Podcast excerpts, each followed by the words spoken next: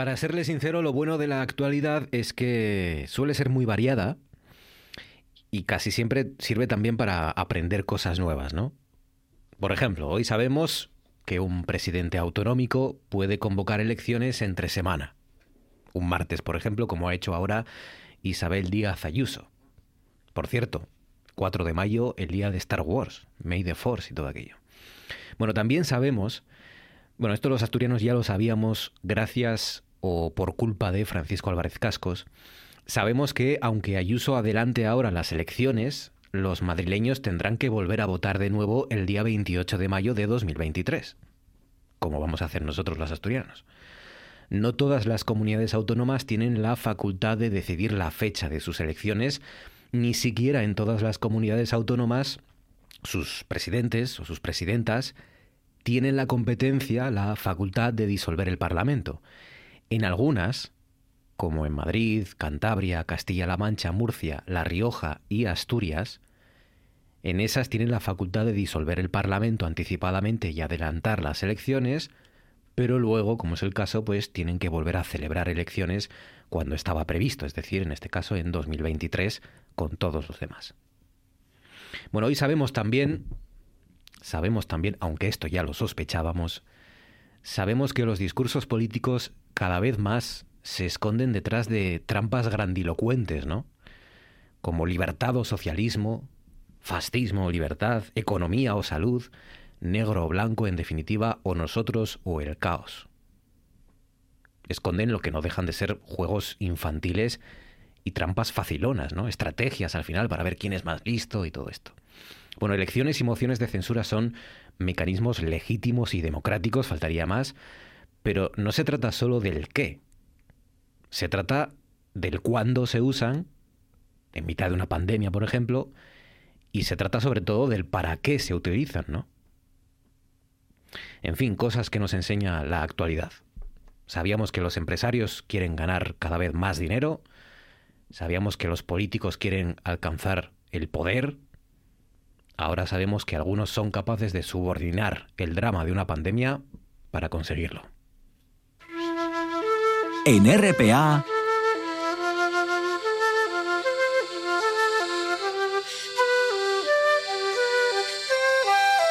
Noche tras noche.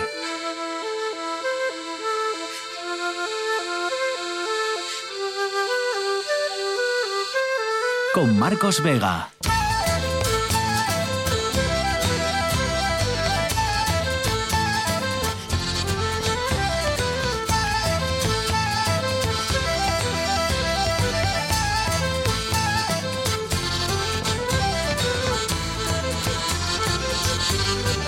Buenas noches, bienvenidos al espectáculo de la radio. Parece, pero solo parece de momento, parece que estamos evitando el repunte de los contagios. Esta es la buena noticia. Hoy, recuerden, por debajo de los 100 contagios, 96 nuevos contagios en las últimas 24 horas en Asturias. La mala noticia, pues que de momento sigue sin consolidarse el descenso.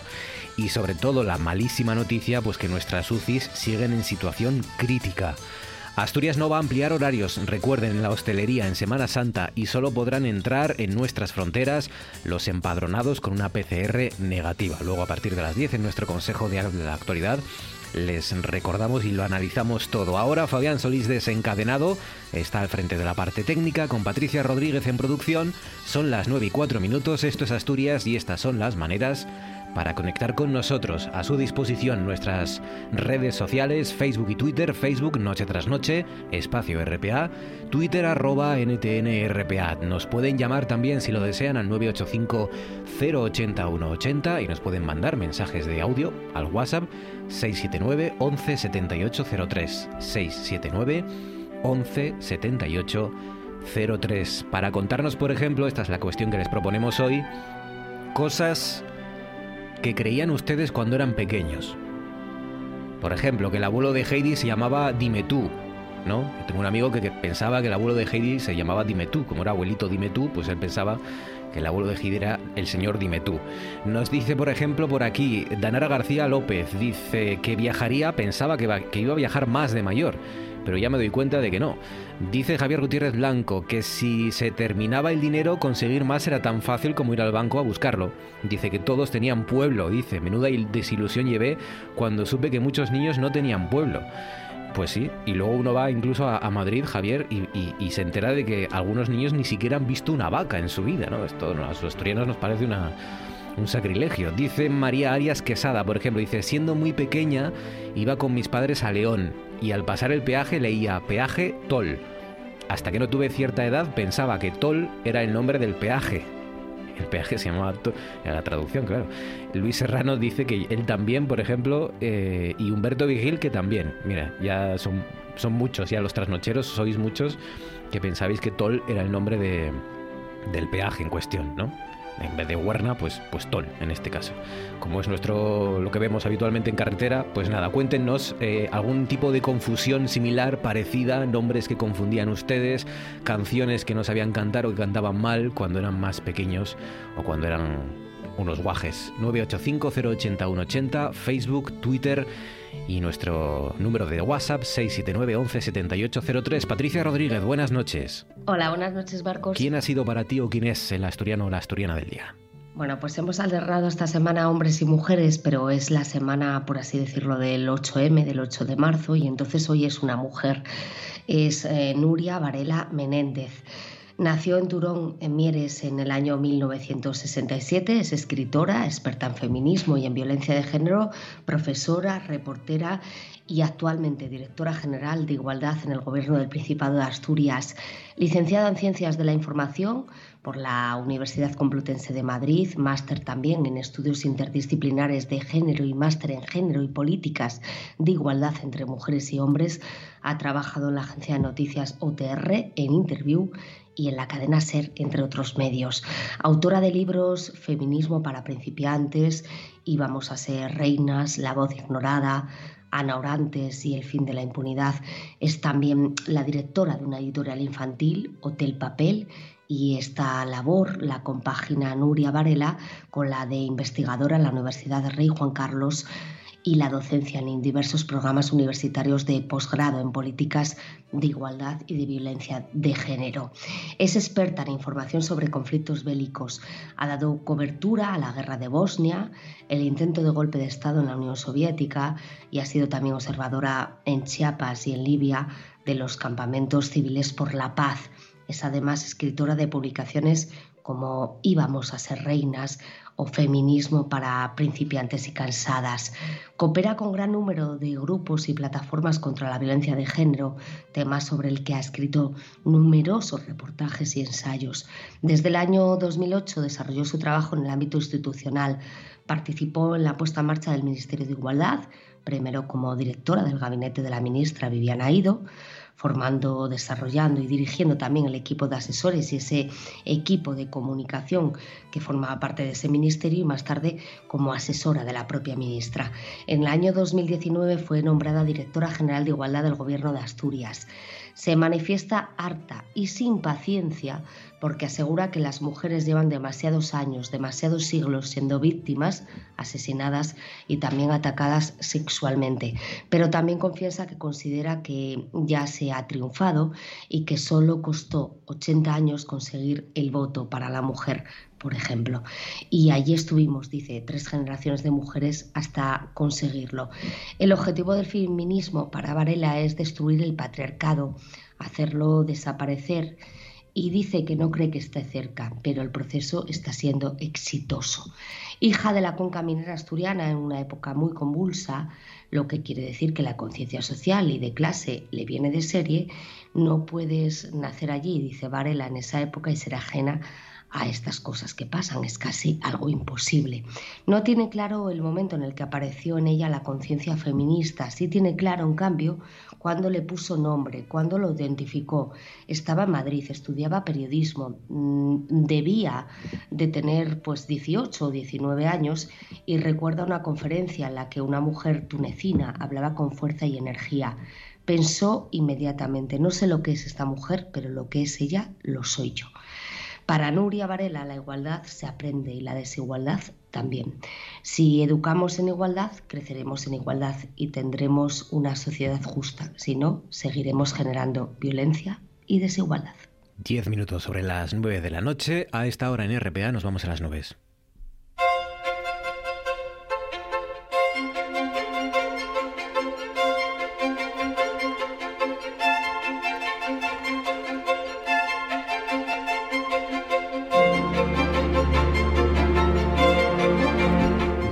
Espera Javier Martínez de Orueta. Orueta, buenas noches.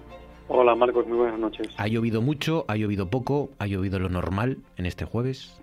Bueno, mira, ha llovido más o menos, tampoco se han registrado cantidades muy importantes de momento, ¿eh? lo que llevamos de lo que llevamos de tarde, que sobre todo las las lluvias han empezado a registrar de cara a la tarde en todas Asturias. Te voy diciendo más o menos datos, como te digo, que ya actualizados hasta ahora, hasta las 9 y 10 de la noche. Pues mira, el concejo donde haya más llovido en Asturias hasta ahora es de Gaña, han alcanzado los 9 litros por metro cuadrado. Por ejemplo, en Oviedo, bueno, ha llovido más o menos poquito, 2 litros, dos litros y medio por metro cuadrado.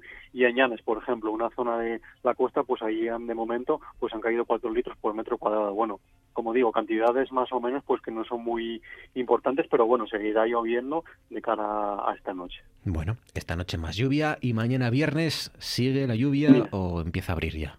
No, mira, empieza a abrir, nos da un pequeño descanso. Mañana poco a poco volvemos hacia la mejoría. En líneas generales, pues bueno, va a ser un día de nubes y claros, a excepción de la cordillera, de zonas de la cordillera, ahí sí que tendremos mayor presencia de las nubes y las temperaturas que, que, bajan bastante. Como decíamos ayer, hoy nos cruzaba un frente frío, lo que hace este frente frío pues es dejarnos hoy las precipitaciones y también las temperaturas que, que bajan bastante. Pues mañana van a bajar con respecto a hoy entre 6 y entre 3 y 6 grados, pues si hoy por ejemplo estábamos eh, superando las máximas de los 19 grados, mañana en toda Asturias las máximas estarán rondando los 12, 14 grados. Así que ambiente bastante fresco, como digo, un día seco en líneas generales de, nubes y de clanos. Y entramos ya en el fin de semana, territorio frágil, delicado, o sea que ten cuidado el sábado y el domingo, ¿qué tiempo va a hacer?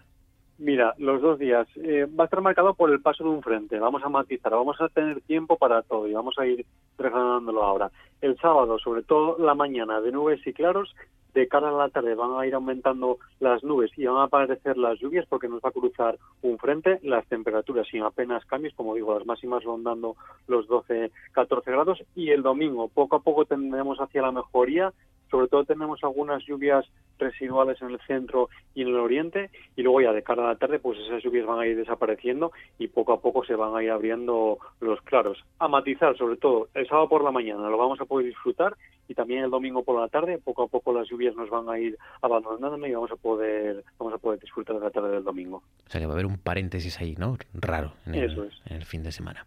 Pues nada, cuídate y disfrútalo. Javier Martínez de Orueta, un abrazo. Un abrazo, hasta el martes, buen fin de semana. Escuchen esto.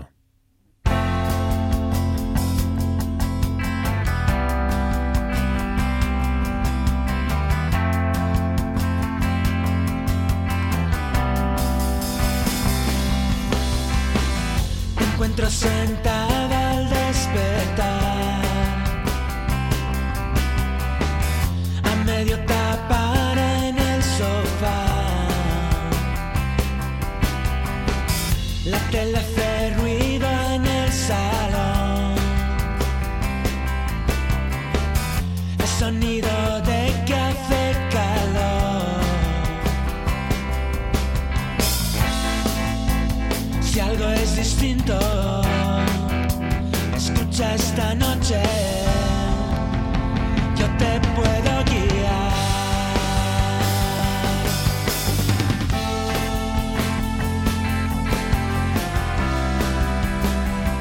canción se llama Pequeñas Victorias y es lo nuevo de los asturianos Baltiala. Su cantante, bajista y compositor es Sabino López. Sabino, buenas noches.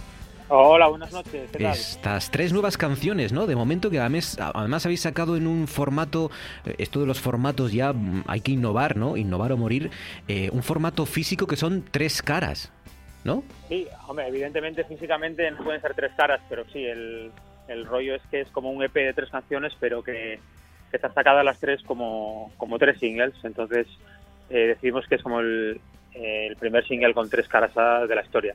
Ajá. Eh, eh, ¿Va a tener también tres portadas desplegables? Es decir, que vais a cuidar también una edición física o la edición física de momento no la vais a sacar.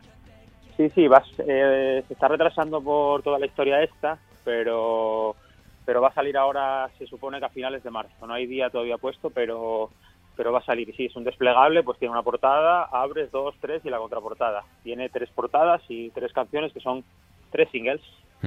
Porque, claro, como les ha pasado a casi todos los artistas asturianos, habéis tenido que retrasar muchas cosas, ¿no? Estos meses atrás. Sí, sí, se tuvo que retrasar todo y, y ahora, bueno, incluso la producción de, del formato físico se está retrasando mucho, pero bueno, es, esto es lo que hay Hmm. y estamos así. En Baltiala van a escuchar eh, todavía cosas de Stanley Road, ¿no? Por ejemplo, de gente de Hell Trip que también están en el grupo, Tumiza, FMM, ¿no? Algunos de los grupos que, que le sonarán a muchos asturianos, ¿no? De, de- Sí.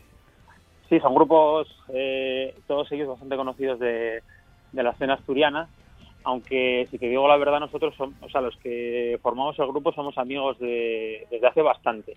Entonces, por eso, por eso estamos tocando juntos ahora. Y sin entender lo que pasó, Gokuri llama. Y otra vez desperté llorando en mi cama. ¿Cómo pude perder al único ser que me importaba? Quiero saber si recuerdas cuando fuimos algo más. Solo quiero saber si recuerdas cuando fuimos a aquel bar cerca del 2 de mayo. Tienes que saber que a día de hoy, tal como estoy, conservo esas bragas es otro de vuestros singles, eh, Gokuriyama. Me ha llamado la atención el nombre, Gokuriyama, de esta canción.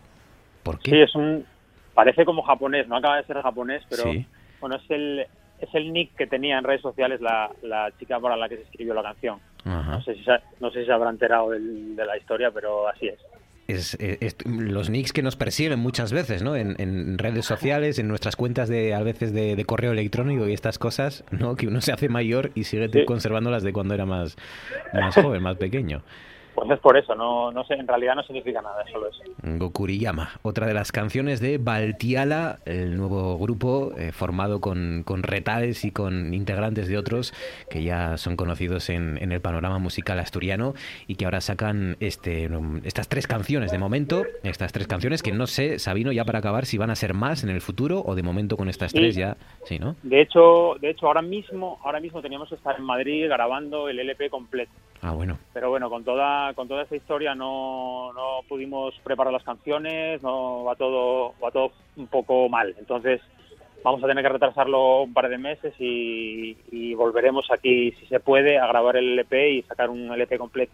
Pues nada, paciencia que de momento ya es un triunfo, sacar tres temas nuevos, o sea que enhorabuena. Sabino López de Baltiala, un abrazo fuerte para todo el equipo, gracias. Venga, abrazo, gracias a vosotros.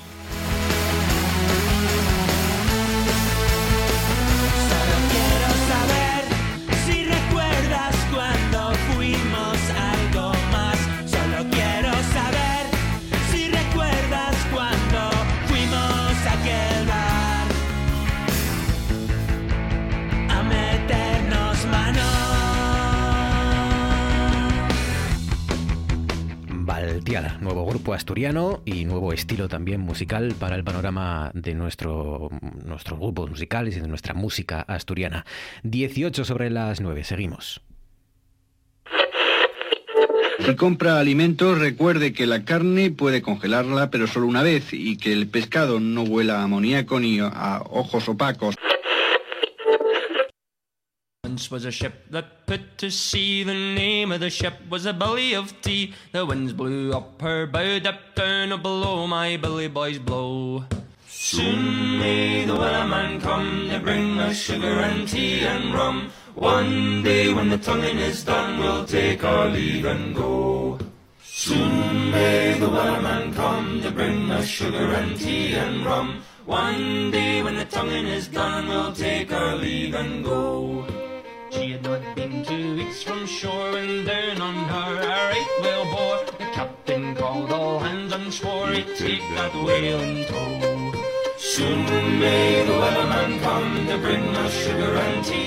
Llegan los jueves a noche tras noche y llega el momento de subirnos en nuestra chalana y navegar junto al director del Museo Marítimo del Banco, José Ramón García. José Ramón, buenas noches.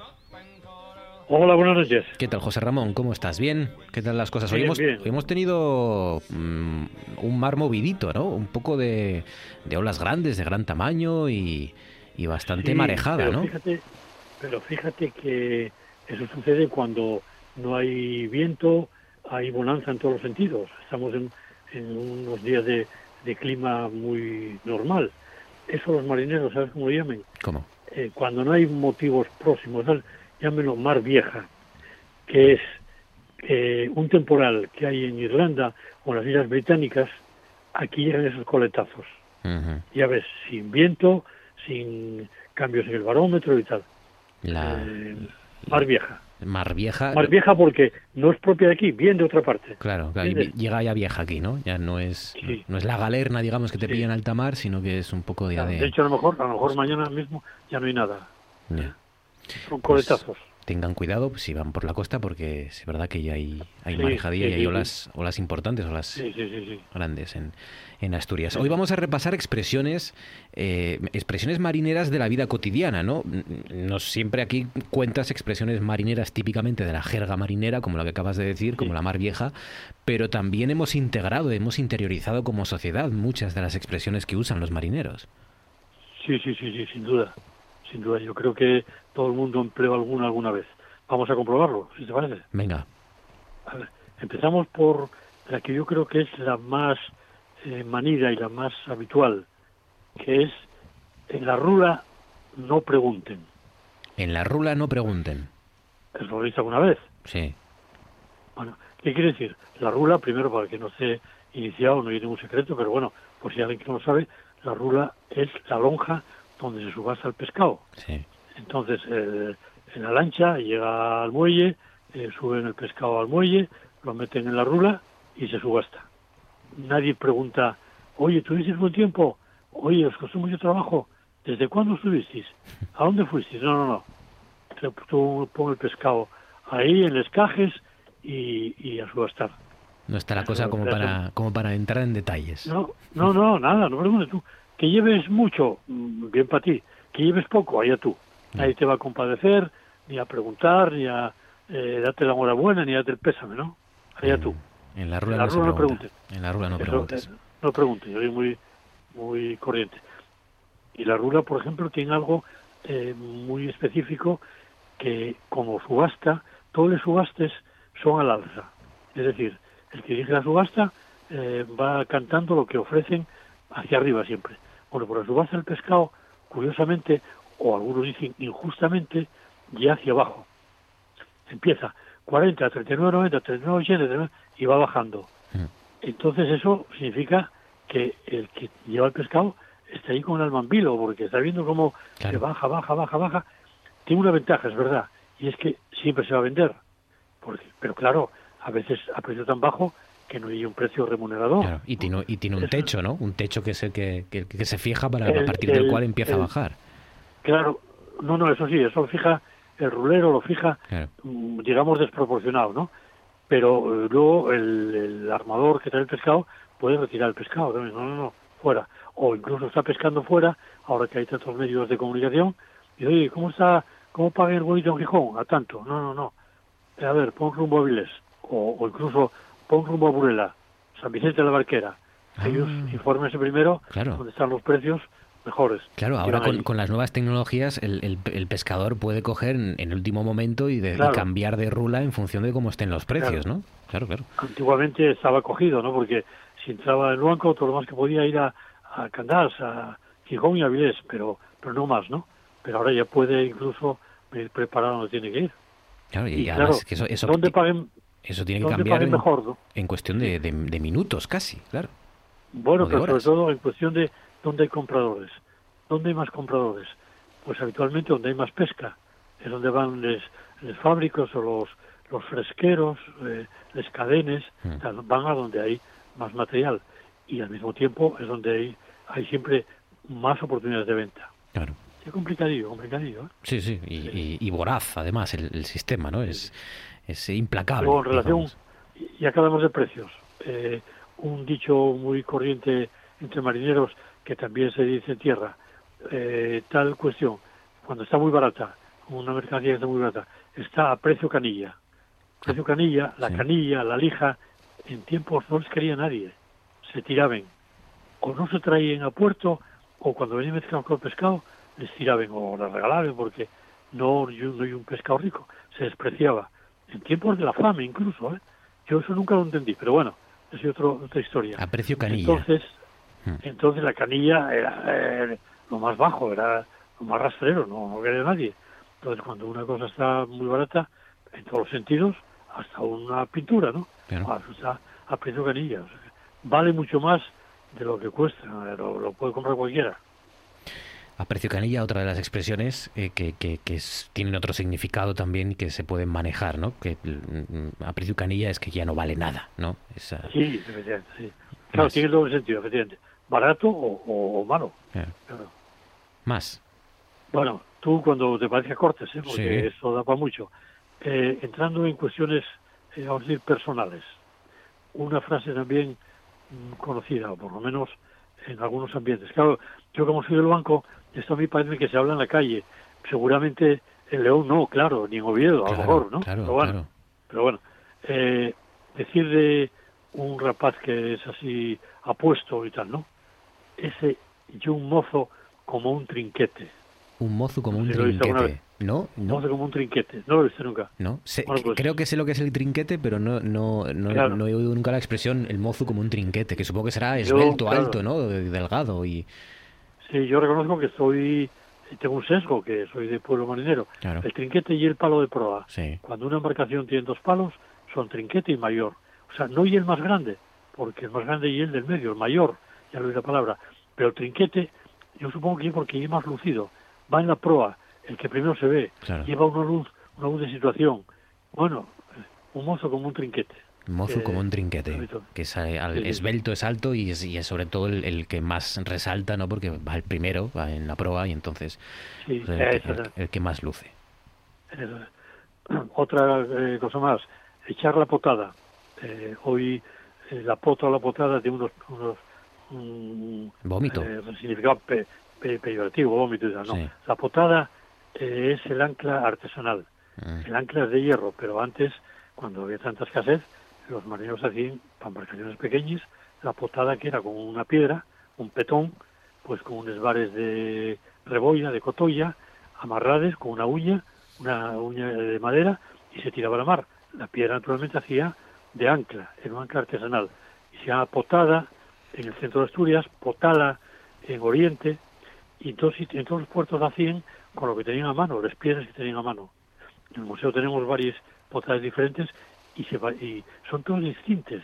Son todas distintas, ¿por qué? Porque en cada sitio tienen eh, eh, un tipo de piedra en común.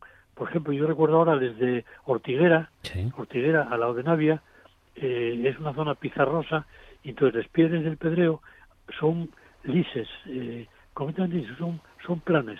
Bueno, pues utilizan ese tipo de piedra. Claro. Eh, aquí en el zona central, pues una piedra irregular, un petón que puede ser de, de algo que lleva algo de cuarzo o de cualquier material, con tal de que pese y no se deshaga, claro, no sea mm, barro, tiene que ser una piedra consistente. O sea, que y Bueno, pues echar la potada, sí, ¿eh? y más en función de- del lugar del que proceda el barco que no del propio Claro. barco, ¿no? No es un Claro, identificador. sí, efectivamente, efectivamente. Obviamente son barcos pequeños siempre, hablamos de Sí. lanches, motores y tal. Sí. Bueno, pues echar la potada es fondear. Uno llega, el barco llega a puerto y echa la potada. ¿Qué quiere decir? Que queda fondeado, eh, el personal salta a tierra y ahí queda la lancha eh, quieta. Bueno, pues en el sentido cotidiano se emplea mucho. Fulano echó la potada en Luanco. ¿Qué quiere decir? Que conoció una moza de Luanco, Ah. allí se casó y allí quedó. Echar raíces, ¿no? Echar, echar la potada y echó la potada, allí Echar quedó. raíces. Echó raíces. echar la Eh, potada. Qué guapo.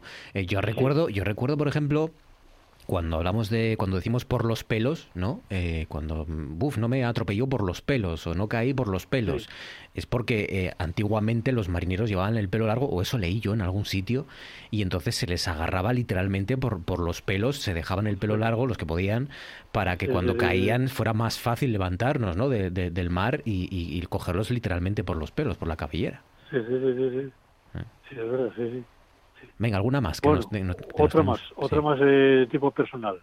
Cuando una persona tiene dos caras, cuando es falso Sí. el comportamiento, cuando trata diferente a una persona de otra, lo que eh, elegantemente se llama hacer acepción de personas. Bueno, pues, ¿qué se dice de él? Esto, es que hay un dicho de Candás que debo a mi buen amigo, el capitán de la Marina Mercante, Luis Noval. Cuando una persona es falsa y trata a la gente diferente, según sus intereses, dice, ese tiene un bichero para atracar y otro para desatracar. ¿Qué y el bichero? El bichero y un gancho de hierro, como si fuera un garfio, que se pone un palo y que siempre hay uno a bordo, o más de uno. Entonces, cuando el barco va a atracar, con el bichero se agarra a un cabo del muelle para acercar el barco. Y cuando va a desatracar, ese bichero se sirve para poner una piedra del muelle, empujar y el barco va separándose del muelle. O sea que lleva un bichero, el mismo, para atracar y para atracar. Pero el falso no. El falso tiene dos bicheros. dos caras. Uno para atracar y otro para desatracar. Qué guapo. ¿Qué, Sí, te, sí. qué te parece? Tiene, tiene dos bicheros, uno para atracar y otro para... Los comportamientos. Sí, sí, sí. Dos, dos formas, ¿no? ¿no? No siempre es la misma cara, no siempre es el mismo bichero en este caso. Pues, eh, oye, me da un poco así de repelús, eh, José Ramón, que, que yo no conozco muchas y soy de Cudillero, o sea que esto hay que... Esto es intolerable, ¿no? me van a retirar la nacionalidad cuando vuelva. Sí, sí, sí, sí, sí. Bueno, el cudillero, el cudillero tengo entendido que hay dos, vamos a decir, dos clases, como ya los, los caizos y los, eh, o sea, los marineros y los de tierra. Sí, Pues si tú participes de esa yo soy de tierra. segregación, Yo soy de tierra. eres, eres caízo entonces. Sí, sí, sí. Con el tiempo, sí, sí. Vine para el interior y, y hasta Oviedo llegué, fíjate. José Ramón, un abrazo fuerte, amigo. Gracias. Muy bien, Un bueno, saludo. nada, un saludo. Adiós.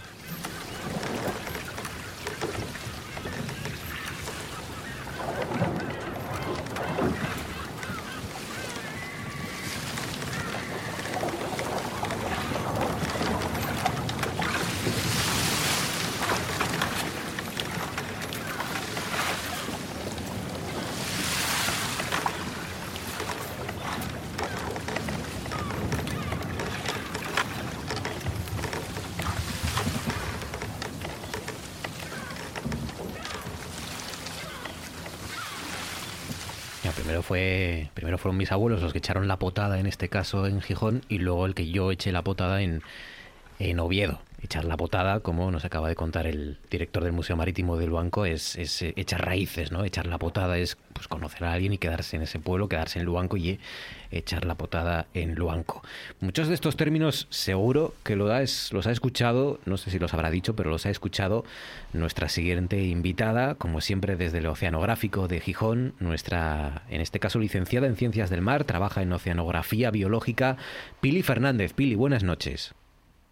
Hola, buenas noches, ¿qué tal? Pues muy bien, encantados de que nos cuentes eh, m- parte de las historias que has tenido y has experimentado en tu periplo, en tus experiencias, ¿no? Embarcada en barcos de pesca y, y lo que eso supone, ¿no? Para, en este caso, una científica, una, una técnica como tú, que compartió, supongo, espacio con, con gente del mar, ¿no? Y que ha compartido muchas horas con gente del mar. Sí, sí, sí, ahí hemos estado. No conocía el término potada, la verdad. No, ni yo, bueno, yo lo conocía como vómito, que es bastante menos Sí. agradable. Pues Y- sí, eh, sí, he, he podido compartir tiempo en la mar con, con pescadores de, de Asturias, de Galicia, de Andalucía, de, de Mauritania y de Senegal. Y bueno, tengo muy buen recuerdo de la experiencia. Porque eh, lo que, digamos, sois o, hacéis, personal técnico como, como vosotros, del laboratorio, en este caso del Centro Oceanográfico de Gijón, sois observadores científicos, ¿no? Sí, eso es. Bueno, yo hace tiempo que, que ya no lo soy, pero sí, sí. Sí, somos observadores, som- somos personas, normalmente solemos ser licenciados en ciencias del mar o en biología y que embarcamos en un barco de pesca comercial eh, para recoger los datos in situ, ¿no? los datos de pesca eh, directamente de la mar. Y bueno, con esos datos más los que se obtienen en la rula y, y los de las campañas propiamente oceanográficas, Sí. pues se hacen muchos estudios, se, se asesora a nivel de cuotas y demás, y, y bueno, y se mejoran las prácticas pesqueras. Y además por todo el mundo, por lo que cuentas, ¿no? Sí, sí, sí. La verdad es que el, el IEO tiene un programa de, de observadores eh, científi- científicos que, que están en, todo, en todos los océanos en los que la flota española faena. Entonces tenemos eh, Malvinas en el Índico, en el Mediterráneo, en Terranova. Entonces, bueno, estamos repartidos y bueno, en el Cantábrico, por supuesto, también, ¿eh? O sea que tu, tu profesión, tu oficio te ha llevado a lugares donde a lo mejor no habrías pisado ni en tus mejores sueños, ¿no? Quizás. Sí, bueno, tampoco fui muy lejos, ¿eh? La verdad es que yo no soy de las que estuve Sí. ni en el Índico como otros compañeros, ni en Malvinas, pero bueno, sí, anduvimos un poquito por ahí. Que sobre Reco- todo, que sobre todo es, es ver mar, ¿no? Imagino. Sí, tierra poco, poco, poco. Oye, ¿cómo es el trabajo a bordo? Eh, cuéntanos, súbenos contigo a, a bordo de esos pesqueros, de esos barcos en los que, en los que hacéis no, no tanto de vigilantes, ¿no? No vais a, a controlar eh, si hacen algo bien o mal, sino vais a, a observar cómo es, ¿no? La, la pesca en esos lugares. Eso es, sí. O sea, somos li- literalmente observadores, ¿no? Observadoras. Cogemos datos y datos y muestras y se analizan luego en los laboratorios, ¿no?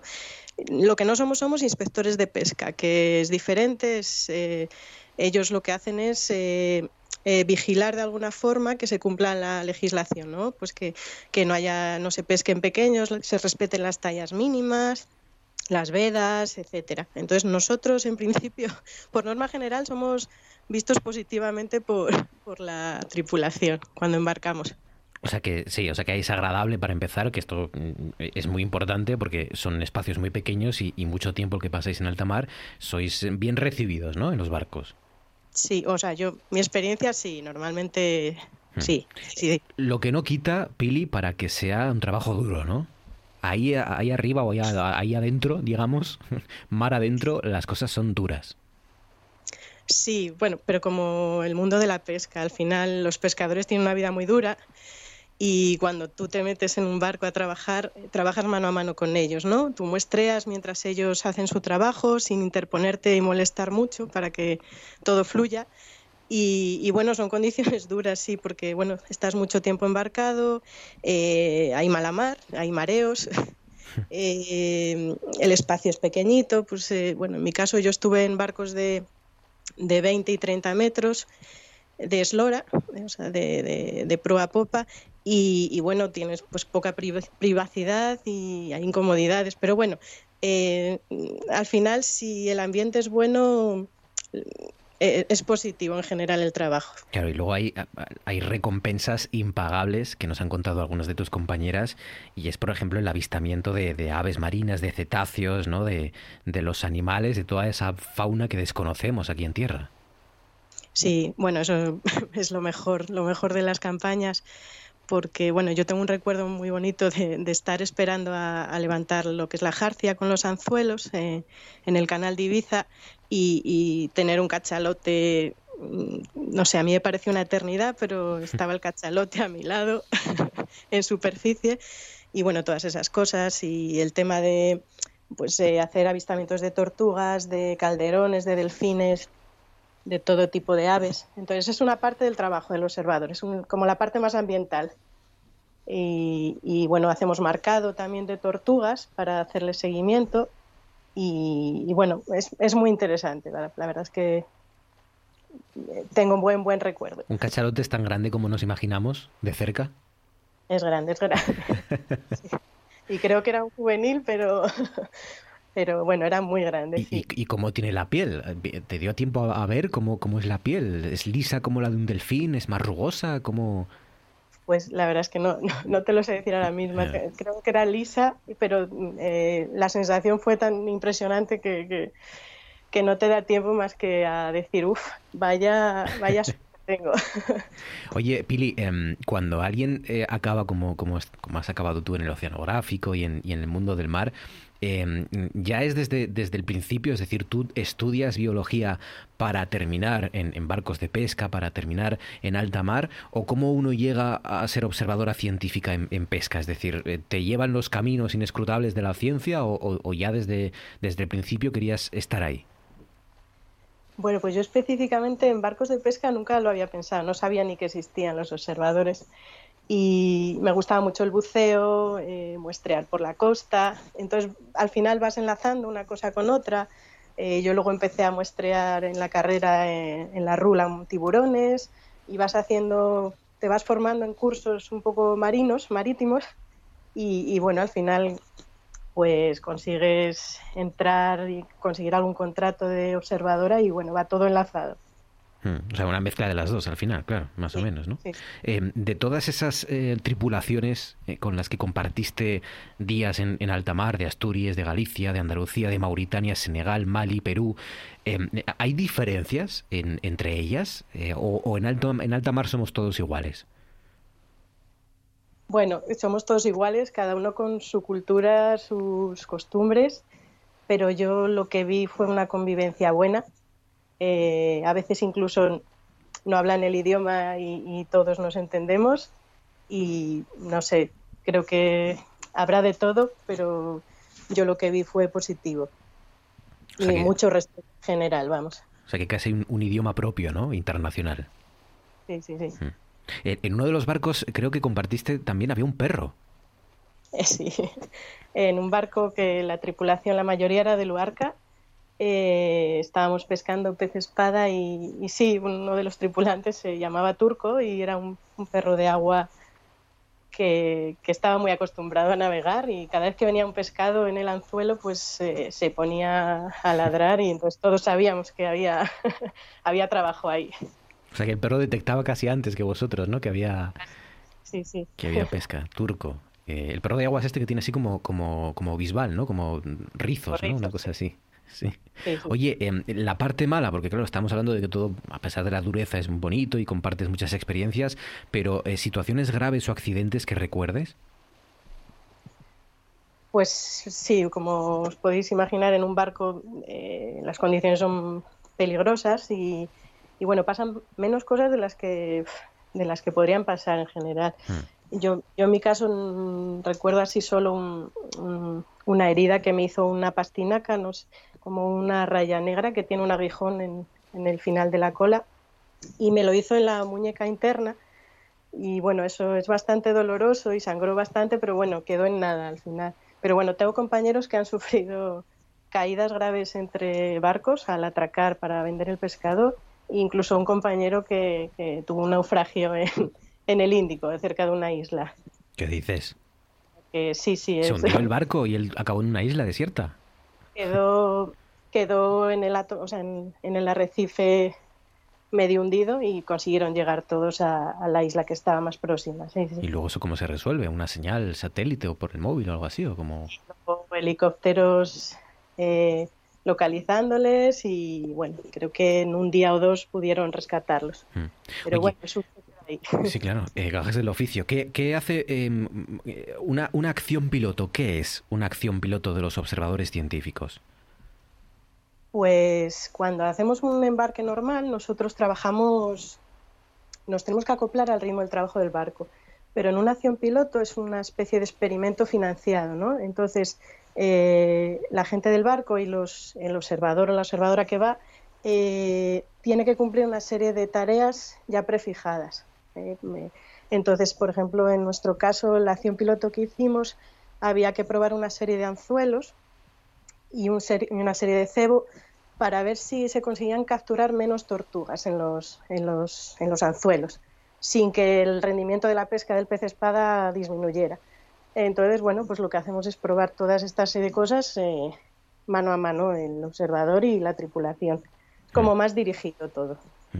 Y la última, Pili, eh, mejor en alta mar, mejor en a bordo de estos barcos por, por ahí, por, por los mares del mundo, o mejor en, dentro del laboratorio del Oceanográfico de Gijón, tranquilamente analizando muestras.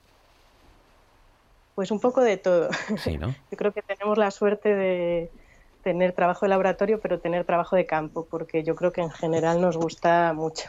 mucho salir a la mar, aunque a veces se pasa mal y hay muchos mareos, pero sí, sí, gustan las dos cosas. Pili Fernández, licenciada en Ciencias del Mar, trabaja en Oceanografía Biológica en nuestro Oceanográfico, Instituto Oceanográfico de Gijón. Pili, cuídate mucho, un abrazo fuerte y gracias. Igualmente, venga, un abrazo a todos, chao. Esto es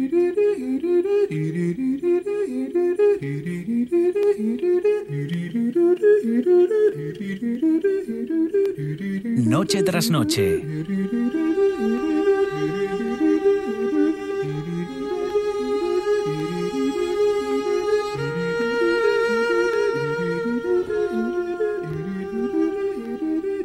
Con Marcos Vega.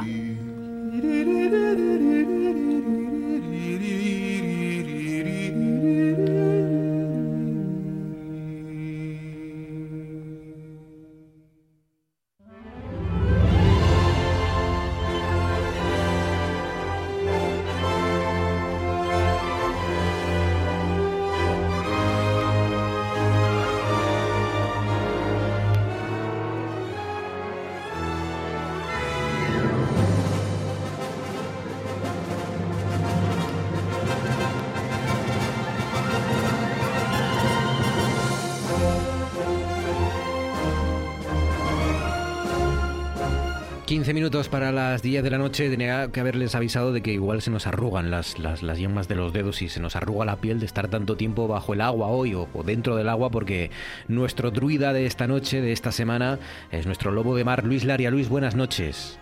Hola, buenas noches. ¿Qué tal, Luis? ¿Cómo estás? ¿Bien? Bien, vamos tirando dentro de estas circunstancias que nos toca vivir. Bueno, mucho mucho mal día, mucha marejada hoy por Luarca, mucha Hay mucho mar, sí. Mucho mar, ¿no? Hay olas de aquí, precisamente en costa, pues muy cerca, olas de 4 o 5 metros perfectamente, mar incluso de fondo, no solamente de, de tiempo alto por viento, que no es mucho en, Mm. en costa, pero la verdad es que es realmente peculiar ver el mar en estas condiciones ahora. Tiene algo de hipnótico siempre, ¿no? A pesar de que lo hemos visto tantas veces, ¿no? Sí, pero bueno, eh, yo creo que es, es una imagen fotográfica que es en 3D y que cuando la vives hoy, mañana es completamente diferente y bueno, tiene un atractivo interesante ver el mar en estas condiciones. No es así para la actividad profesional, está claro, pero pero desde costa se ve el mar muy muy muy muy interesante. Oye, Luis, ¿habéis detectado algunas especies en estas últimas semanas que hacía tiempo que no aparecían por, por nuestras costas, ¿no? Por las costas de Asturias. Sí, efectivamente, hemos recogido pues un Regalecus glesnes y tres eh, Trachypterus articus. Eh, en realidad, eh, bueno, diríamos dos Regalecus, lo que pasa es que uno está fragmentado completamente, el otro está perfecto y que pues hacía ya pues eh, unos cuantos años que no aparecían. Hubo una etapa en la que eh, precisamente hubo una zona muy muy estratégica, incluso en varamiento, no solamente en captura, en artes de pesca, como puede ser arrastre, sino que además en, en varamientos aparecían, por ejemplo, en la playa de La Palmera, el Regalecus glesnes, hubo un año donde hemos recogido en total pues nueve ejemplares en esa misma playa de- del municipio de Carreño. Bueno, pues desde esa etapa, unos siete años, incluso ocho en el caso de los Regalecus, pues no, no habrían aparecido. Mm, tengo que decir que, bueno, que eh, dos son en la costa eh, cercana aquí a, a Navia y el, el Regalecus pues es de, también de, de la zona del occidente de Asturias que apareció varado este que está en- bastante fragmentado. Vale, pero Eh, tradúceme porque no sé qué y un regalecus. Sí, mira, el Regalecus eh, se le denomina también eh, cardenal atlántico o también perremo, porque a veces se confunde con el cardenal. En realidad el cardenal yo lo llamaría al Trachypterus articus, que es eh, en algunas ocasiones hemos recogido hasta en un barco de pesca 316 ejemplares. Son unos peces realmente peculiares, eh, tienen una escama muy diminuta, pero es una es- escama metálica, o sea que son plateados absolutos, que queda la, queda la escama en la mano como si fuese purpurina. Eh, tienen una coloración, como digo, plateada, pero después lo que son tanto eh, toda la zona crestada, la, la- la aleta dorsal, como la caudal, eh, como también las ventrales, tienen unos colores de un rojo realmente espectacular, muy muy intenso, de ahí que le llamen el cardenal, ¿no? Qué bonito. Ambos, eh, bueno, pues son típicos de aguas más frías el regalecus puede alcanzar perfectamente hasta los 13, incluso 14 metros. Podríamos decir que es el pez más grande de todos los que existe, a pesar de que sabes que, por ejemplo, el tiburón ballena es un pez, pero estamos hablando de peces que tengan estructura osteológica, o sea, que tengan hueso. El tiburón ballena tiene cartílago, es un pez, pero tiene cartílago y, por lo tanto, aunque alcance esa magnitud superior, bastante Ah. superior, pues no alcanza la del O sea que pez en- eh, osteológico. En rigor, el, el pez remo este, el, el regalecus, es el, el pez más grande o que puede ser el más grande. Estoy viendo imágenes aquí. Claro, es como una especie de anguila gigante, ¿no? Es casi una anaconda. Yo diría un látigo, porque es muy plano, muy plano, o sea, es sí. muy estrecho, eh, es, es- es plano, tiene una longitud importantísima, puede alcanzar, eh, imagínate, desde la aleta dorsal superior al vientre, pues como máximo puede alcanzar unos 30, 35 centímetros, y sin embargo hablo de perfectamente 13 o 14 metros. Tiene además una especie de barbillones en las aletas en las aletas pectorales que también son espectaculares. Es muy bonito, pero es de mares del norte y aquí pues en algunas ocasiones en el Cantábrico eh, pues vienen y sobre todo vienen por incidencia bien de cambios eh, climáticos, en este caso ca- cambios térmicos en las corrientes eh, y no sabemos en realidad eh, si se pueden asentar aquí o no, porque los, todos los ejemplares que hemos necrosiado, pues eh, los estómagos están vacíos. Eh, en el caso de los eh, de los del, del Trachipterus articus, que si te fijas, eh, lo pones ahí en Google, te va a aparecer también una coloración muy parecida. eh, sin embargo, es mucho más corto, alcanza como máximo pues unos dos metros. Es también espectacular. Estos sí que hemos constatado que en los últimos ejemplares que fueron capturados en el Cantábrico, ya en los dos últimos años tenían bastante alimentación, lo que quiere decir que eh, son especies alóctonas que vienen de otras latitudes, supuestamente en una primera fase o las primeras etapas de llegada no se alimentan, están en una situación preocupante porque no es su propio hábitat, pero después se van aclimatando y se van acostumbrando y pueden llegar a terminar siendo pues especies totalmente convencionales en el futuro, no lo sabemos y depende precisamente de esas condiciones ambientales del agua y de lo que es la térmica también, ¿no? O sea que, bueno, detrás de que vengan estas especies tan, tan, tan bonitas de, de peces, pues eh, está siempre la oscuridad, ¿no? Y el y lo siniestro del cambio climático, ¿no? Pero, pero Yo creo que sí, que la verdad es que siempre le achacamos todo al cambio climático, ¿no? Pero yo creo que un altísimo porcentaje de las circunstancias que se están sucediendo últimamente a nivel de caótica eh, marina o incluso terrestre, pues está supeditado a la mano del hombre. La alteración del cambio climático está acelerada. Eh, Los cambios climáticos son fenómenos completamente naturales, que son cíclicos cada 22.000, 24.000 años, pero nosotros lo que hemos hecho es acelerarlo y por lo tanto ahora no somos conscientes incluso al día de hoy de lo que puede suceder pues en un plazo de 8, 10 o 15 o 20 años. Eh, Se dice que la catarsis del cambio climático nosotros la vamos a padecer aquellos, o nosotros, aquellos que dentro de 30 años vivan, van a ver unas consecuencias que hoy no somos capaces a veces ni a sospechar. Sí, sí. Oye, eh, espero que no tengamos que esperar tanto tiempo para ver el Museo del Calamar Gigante. No, ya va, por decirlo de alguna manera, eh, entrando en la estación, el tren. Eh, estamos precisamente durante todos estos 15 días estamos trabajando en, en ir trasladando todo el material que va a suponer esa muestra que va a estar en el centro de Luarca. Es un espacio bueno pues que puede ser coqueto yo creo que podría ser un espacio interesante y ya de una forma totalmente definitiva pues el centro del calamar gigante o el museo del calamar gigante o el kraken como le quieran llamar pues yo creo que va a volver a estar de una forma en este caso muy estrecha y relacionada con la sociedad luarquesa con lo que es el propio casco urbano. Eh, hasta ahora han estado en el parque de la vida. En el parque de la vida va a haber eh, también algún calamar gigante, obviamente porque yo no me puedo desprender Claro. así de la noche a la mañana de lo que es, digamos que esa esa esa condición vital que ha llevado mi vida durante estos últimos pues eh, 15 o 20 años. Y bueno pues eh, creo que el Museo del Calamar pues va a ser en realidad una propia realidad valga la redundancia pues en posiblemente para el mes de mayo o junio eh, esperemos que bueno pues que ese atractivo pues redunde también en ser un motor eh, digamos que de, claro al final la, experiencia es mucho más completa eh, tener dentro del propio centro de, de Luarca la posibilidad de visitar el, Museo del Calamar Gigante y luego el Parque de la Vida ya para seguir aprendiendo y, conocer aparte de lo que tienes sobre el mar y sobre los propios calamares gigantes el espacio y toda la exposición que tienes no de divulgación científica al final Mira, yo creo que a nivel de lo que es divulgación y lo que es eh, actividad museística, yo creo que ahora Luarca pues puede el municipio puede decir que va a tener yo creo que un escaparate interesante y ya que están los jardines de, la Fuente Bacho que eh, está alquilado por el ayuntamiento y que están trabajando en ello, estaría el Museo del Calamar Gigante y efectivamente estaría el Parque de la Vida, que el Parque de la Vida pues es un,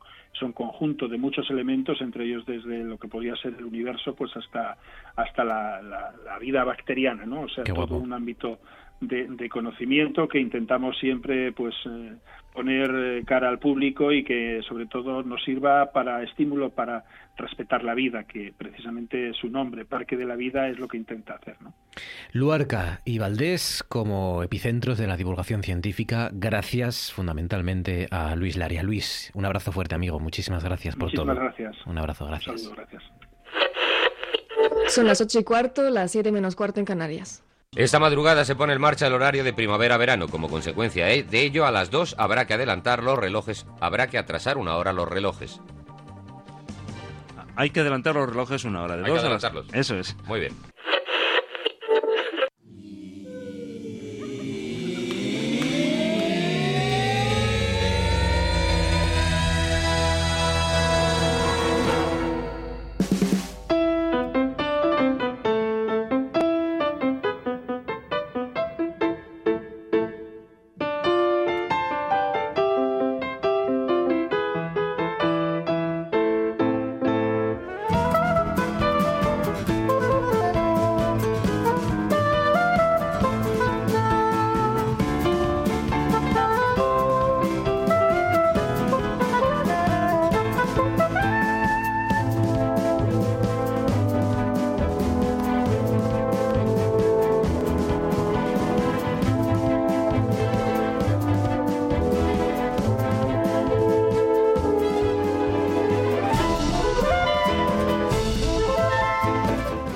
Para llegar a las 10 de la noche y miramos hacia las estrellas, donde cada jueves está Enrique Díez, astrofísico, investigador del ICTEA y socio de Omega. Quique, buenas noches.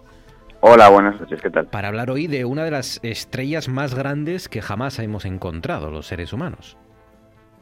Pues efectivamente, sí, para hablar de una de las estrellas más masivas y más voluminosas que conocemos, que es una estrella que se llama, posiblemente mucha gente, bueno, no es una estrella popular, porque tenga nombre propio, pero es una estrella conocida. Se llama VI Canis Majoris. No sé si a alguno le suena, yo creo que sí. La, la constelación del perro, por eso nos suena, ¿no? Está en la constelación del Can Mayor, claro, sí, ah. el perro grande. Y entonces, eh, de ahí lo de, eh, lo de lo de Canis Majoris. Pero bueno, que dentro de así la gente que le interesa la astronomía y demás, y del mundo de las noticias así de, cosas espectaculares, de lo muy grande y de lo muy voluminoso y de lo muy caliente y de lo tal, es una estrella que está siempre ahí en el, en el top 5. Es decir, que es una referencia siempre cuando uno va a mirar a las estrellas, ¿no? Y cuando, y cuando uno mira hacia, hacia esos lugares, eh, es una supergigante roja, ¿no? Que está, he leído, a, 3.400, perdón, 3.840 años luz. Sí, a ver, es una estrella, como tú dijiste, es una estrella eh, de, las, de las más masivas que conocemos. Los números bailan, ¿eh? En la publicación por, la que lamentamos ahora, o sea, no, es que le estemos lamentando nada, digo que lamentamos a la estrella, ¿se me entendió, no? Sí, ahora sí, sí, sí, pero está bien, está bien que hagas énfasis Lamentamos, la, como, la espacio aumentamos. vale, vale, ahora mejor. Bueno, pues Vale, sí, no. Ya me suena un poco, ya sabía que estaba metiendo la pata. El caso es que eh, en esa publicación se habla que tiene unas 40 veces la masa del Sol, aproximadamente. Si se miran otras fuentes, se habla de masas un poco menores. Aún así, 40 veces la masa del Sol, 40-50 veces la masa del Sol es una auténtica barbaridad. ¿eh?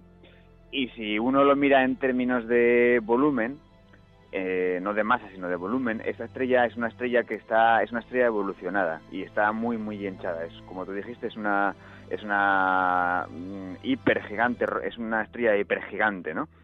Y realmente el, el radio de esta estrella eh, si la sustituyéramos donde está, si, si- si- si sustituyéramos el Sol por esta estrella, llegaría prácticamente hasta la órbita de Júpiter. O sea, imagínate lo que es. Imagínate que, la- que el Sol realmente sus re- regiones exteriores llegaran hasta la órbita de Júpiter. La órbita de Júpiter tiene está tiene un radio medio de unos 600 millones de kilómetros. Madre Vale, mía. pues, o sea, es- estos son los términos del- de la estrellita en cuestión. O sea, se- es, Vale. casi, es casi tan grande como todo el sistema solar. Es una barbaridad. Claro, sí, sí, sí, como la, re- como la región interna del sistema solar, pues así de grande es esta estrella. Entonces, ¿qué, qué es lo que tiene de particular esta estrella? ¿Y por qué estamos hablando de ella? ¿Por qué lamentamos? eh? ¿Qué, qué le pasa? Lo que le pasa eh, es que tiene pérdidas de masa. Estas estrellas tan masivas tienen erupciones eh, muy potentes y tienen eyecciones, literalmente eyectan eh, la, el- la masa de las capas más exteriores de la atmósfera y la expulsan al, al entorno, ¿no? Y, y todas estas masas que la expulsan, pues van como creando una especie de, como una especie de capullo alrededor, una especie de, mm, de velo que hace que, que poco a poco vaya viéndose más débil, porque este velo que hay alrededor, esta masa que va expulsando, atenúa la luz que emite la estrella y hace que disminuya de brillo. Con el tiempo eh, se dispersa todo este material que se eyecta y la estrella vuelve a subir de brillo. O sea, no es que suba de brillo, es que digamos que vemos de nuevo la luz que antes no veíamos, ¿no? Un proceso similar es lo que le pasó, ¿os acordáis cuando hablábamos que si Betelgeuse estaba bajando de brillo, que si estaba Sí. desapareciendo, que si iba Sí. a ser una supernova? Que estaban Pues pendientes los, los científicos por ver qué le podía pasar, ¿no? Si podía eso, implosionar. pues o no. posiblemente Betelgeuse estaba sufriendo procesos de este tipo, pero a una escala menor, porque aunque Betelgeuse es una estrella mm, también una supergigante y es una estrella muy masiva, Hmm. pues esta es todavía mucho más, más todo más extremo, ¿no? Entonces, la, la historia es la siguiente, el- es una historia muy bonita. Cuando tú, realmente esta estrella es, es, em, vista en el cielo, aunque sea una estrella muy masiva y muy voluminosa y muy, y muy luminosa, se ve débil en el cielo. Pero se ve débil porque está a 4.000 años luz, lo que tú, el dato que tú dijiste antes. Y eso, bueno, para que muy, muy, muy, muy luminosa tendría que ser ella para verse a esa distancia. Y encima está atenuada por todas estas capas que hay alrededor, ¿no? Entonces, el, lo que ha hecho un grupo de investigadores usando, ojo, el telescopio espacial Hubble, que ahí sigue después de 26 años dando ciencia de primera línea. El viejo Hubble hecho- aguanta, ¿eh? Qué barbaridad. Sí, sí, sí, sí. Pues lo que han hecho ha sido estudiar en mucho detalle, eh, bueno, imágenes en visible y tomando espectros y demás del entorno de esa estrella. Vale, esa estrella se ve como, literalmente, si, se, ve, se ve como es envuelta en nebulosidad. Realmente tú no ves la estrella, se ve como una especie de nebulosidad, que es todo este material que hay alrededor.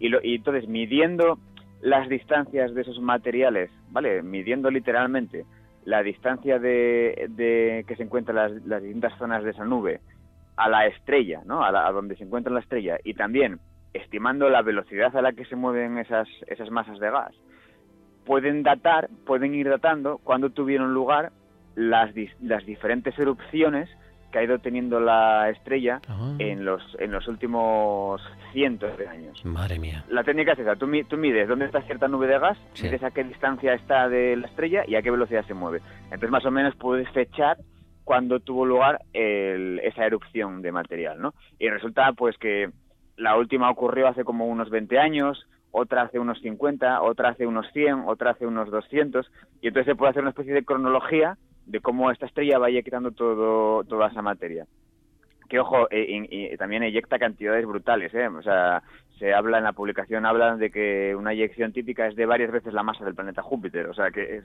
es algo todo a escala salvaje. O sea que hay, hay erupciones allí de Júpiter, de, de la masa de Júpiter en, en de- determinados momentos de esta estrella. Qué barbaridad. Efe- efectivamente, y lo bonito es que ahora podemos datarlo, o sea, podemos datar cuándo han tenido lugar estas erupciones y se ve que es un proceso bastante bastante frecuente y luego incluso en el artículo se especula un poco con la posibilidad de que esta estrella es- esa estrella es, es una estrella muy rara.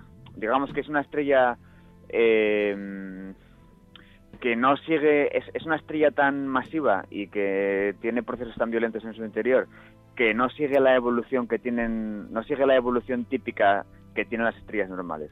Porque porque está condicionada por estos procesos tan violentos y por estas pérdidas de masas tan violentas. Y con que de repente pierde parte de su atmósfera y el interior de la estrella queda al- a- descubierto.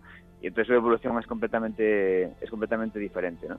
es y entonces se especula con que con que en etapas anteriores no hace mucho no pero en etapas anteriores haya podido pasar por una etapa de hipergigante azul que se llama y luego se haya expandido hasta convertirse en lo que es y que luego otra vez haya pasado a la etapa de hipergigante azul, o sea, que es una está pasando por por etapas así como muy aparentemente Muy contradictorias en otras estrellas, Sí. sí. Y esta pues está pasando por es como si de repente fuera una estrella joven y luego tiene una erupción y se convierte en una estrella vieja o nos parece que es una estrella vieja, pero luego de repente ese material se dispersa y es otra vez una estrella joven. Es muy es, es todo muy peculiar lo que le ocurre a esta estrella. Pues no me extraña que estemos muy atentos y que siga fascinando a los investigadores. Canis Majoris, la constelación de Canis Mayor, ¿no? Del perro grande, es la, la estrella a la que a la que están VI, pendientes. es VI, VI, eh, el nombre de la estrella es VI. VY Canis Majoris. Eso ¿no? es, Muy eso bien. es. Sí, porque es una estrella que tiene variabilidad y entonces las que estrellas variables se las se las denomina así, con unas unos no, unas letras y tal y luego el- la constelación. Quique, cuídate mucho, amigo. Un abrazo fuerte. Gracias, como siempre. Venga, otro para Un vosotros. saludo. Otro, hasta luego. Manuel, buenas noches. Buenas noches. Es que estamos haciendo una encuesta sobre el partido de fútbol que acaba de terminar por saber si usted lo había visto. Y qué Sí, sí, lo he visto. Hoy por casualidad he estado en casa y lo he visto, sí. ¿Qué le ha parecido, señor Fraga? Pues mire usted, siento que no fuera tan bueno como uno que se jugó estando yo en pagador en Londres, que ganamos. Yo creo que se ha podido jugar mejor. Eh, Vamos, usted es muy diplomático, que quiere decir que se ha jugado mal. Yo he dicho lo que he dicho y cuando usted necesite mi opinión, pues yo se la doy. Si usted quiere dar la suya, también lo puede hacer. A ver, señor Fraga, que pienso que usted, eh, en fin, que no nos decía que, que no le había gustado mucho la selección española. Acabo de decir que yo tengo mis palabras y no necesito que nadie me las interprete. Perdóneme usted. De acuerdo, perdóneme, Buenas se- tardes. perdóneme, señor Fraga. Cosas que pasan en Noche tras Noche. Alonso, ¿desde dónde? Pues estoy en este momento em, en un camión por Galicia, Mm, soy de Navarra, del Valle del Bastán. ¡Qué barbaridad! Que, Yo os esto- escucho siempre por internet, que lo O sea-. Mi padre era asturiano, ¿eh? De acá de Narcea. que alguien de Navarra nos escuche Sí. desde un camión en Galicia y esté escuchando la radio autonómica asturiana. ¿Esto es la globalización? Sí, sí, sí. ¿Os, os dais cuenta Sí. qué cruce de culturas? ¿Qué choque cultural?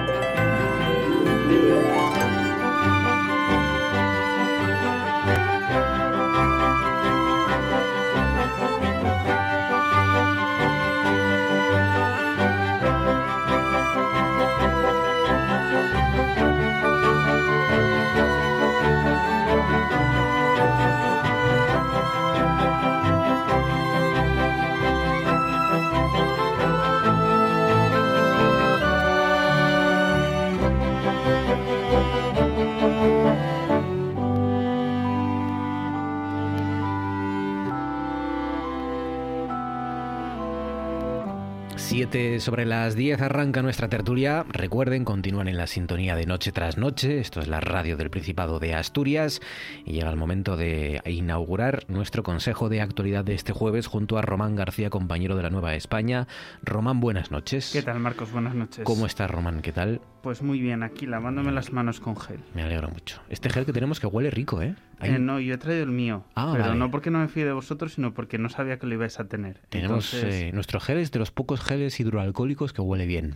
Es que tienes que tienes que encontrar uno que tenga suficiente alcohol, que huela bien, que no deje pringoso, que pff, son muchas cosas. la claro. competencia entre marcas ahora es Sí, sí, sí. abrumadora. Bueno, es- este nuestro es en spray. Incluso, Claro, ya es- es, es que eso ya es un paso más. Ya te lo puedes echar ya- así por encima como si fuera nenuco, ¿no? Casi de... Te lo puedes echar en todo el cuerpo incluso. Sí, sí, te lo puedes yo, untar. yo siempre pienso, ¿y toda esta gente luego qué hará?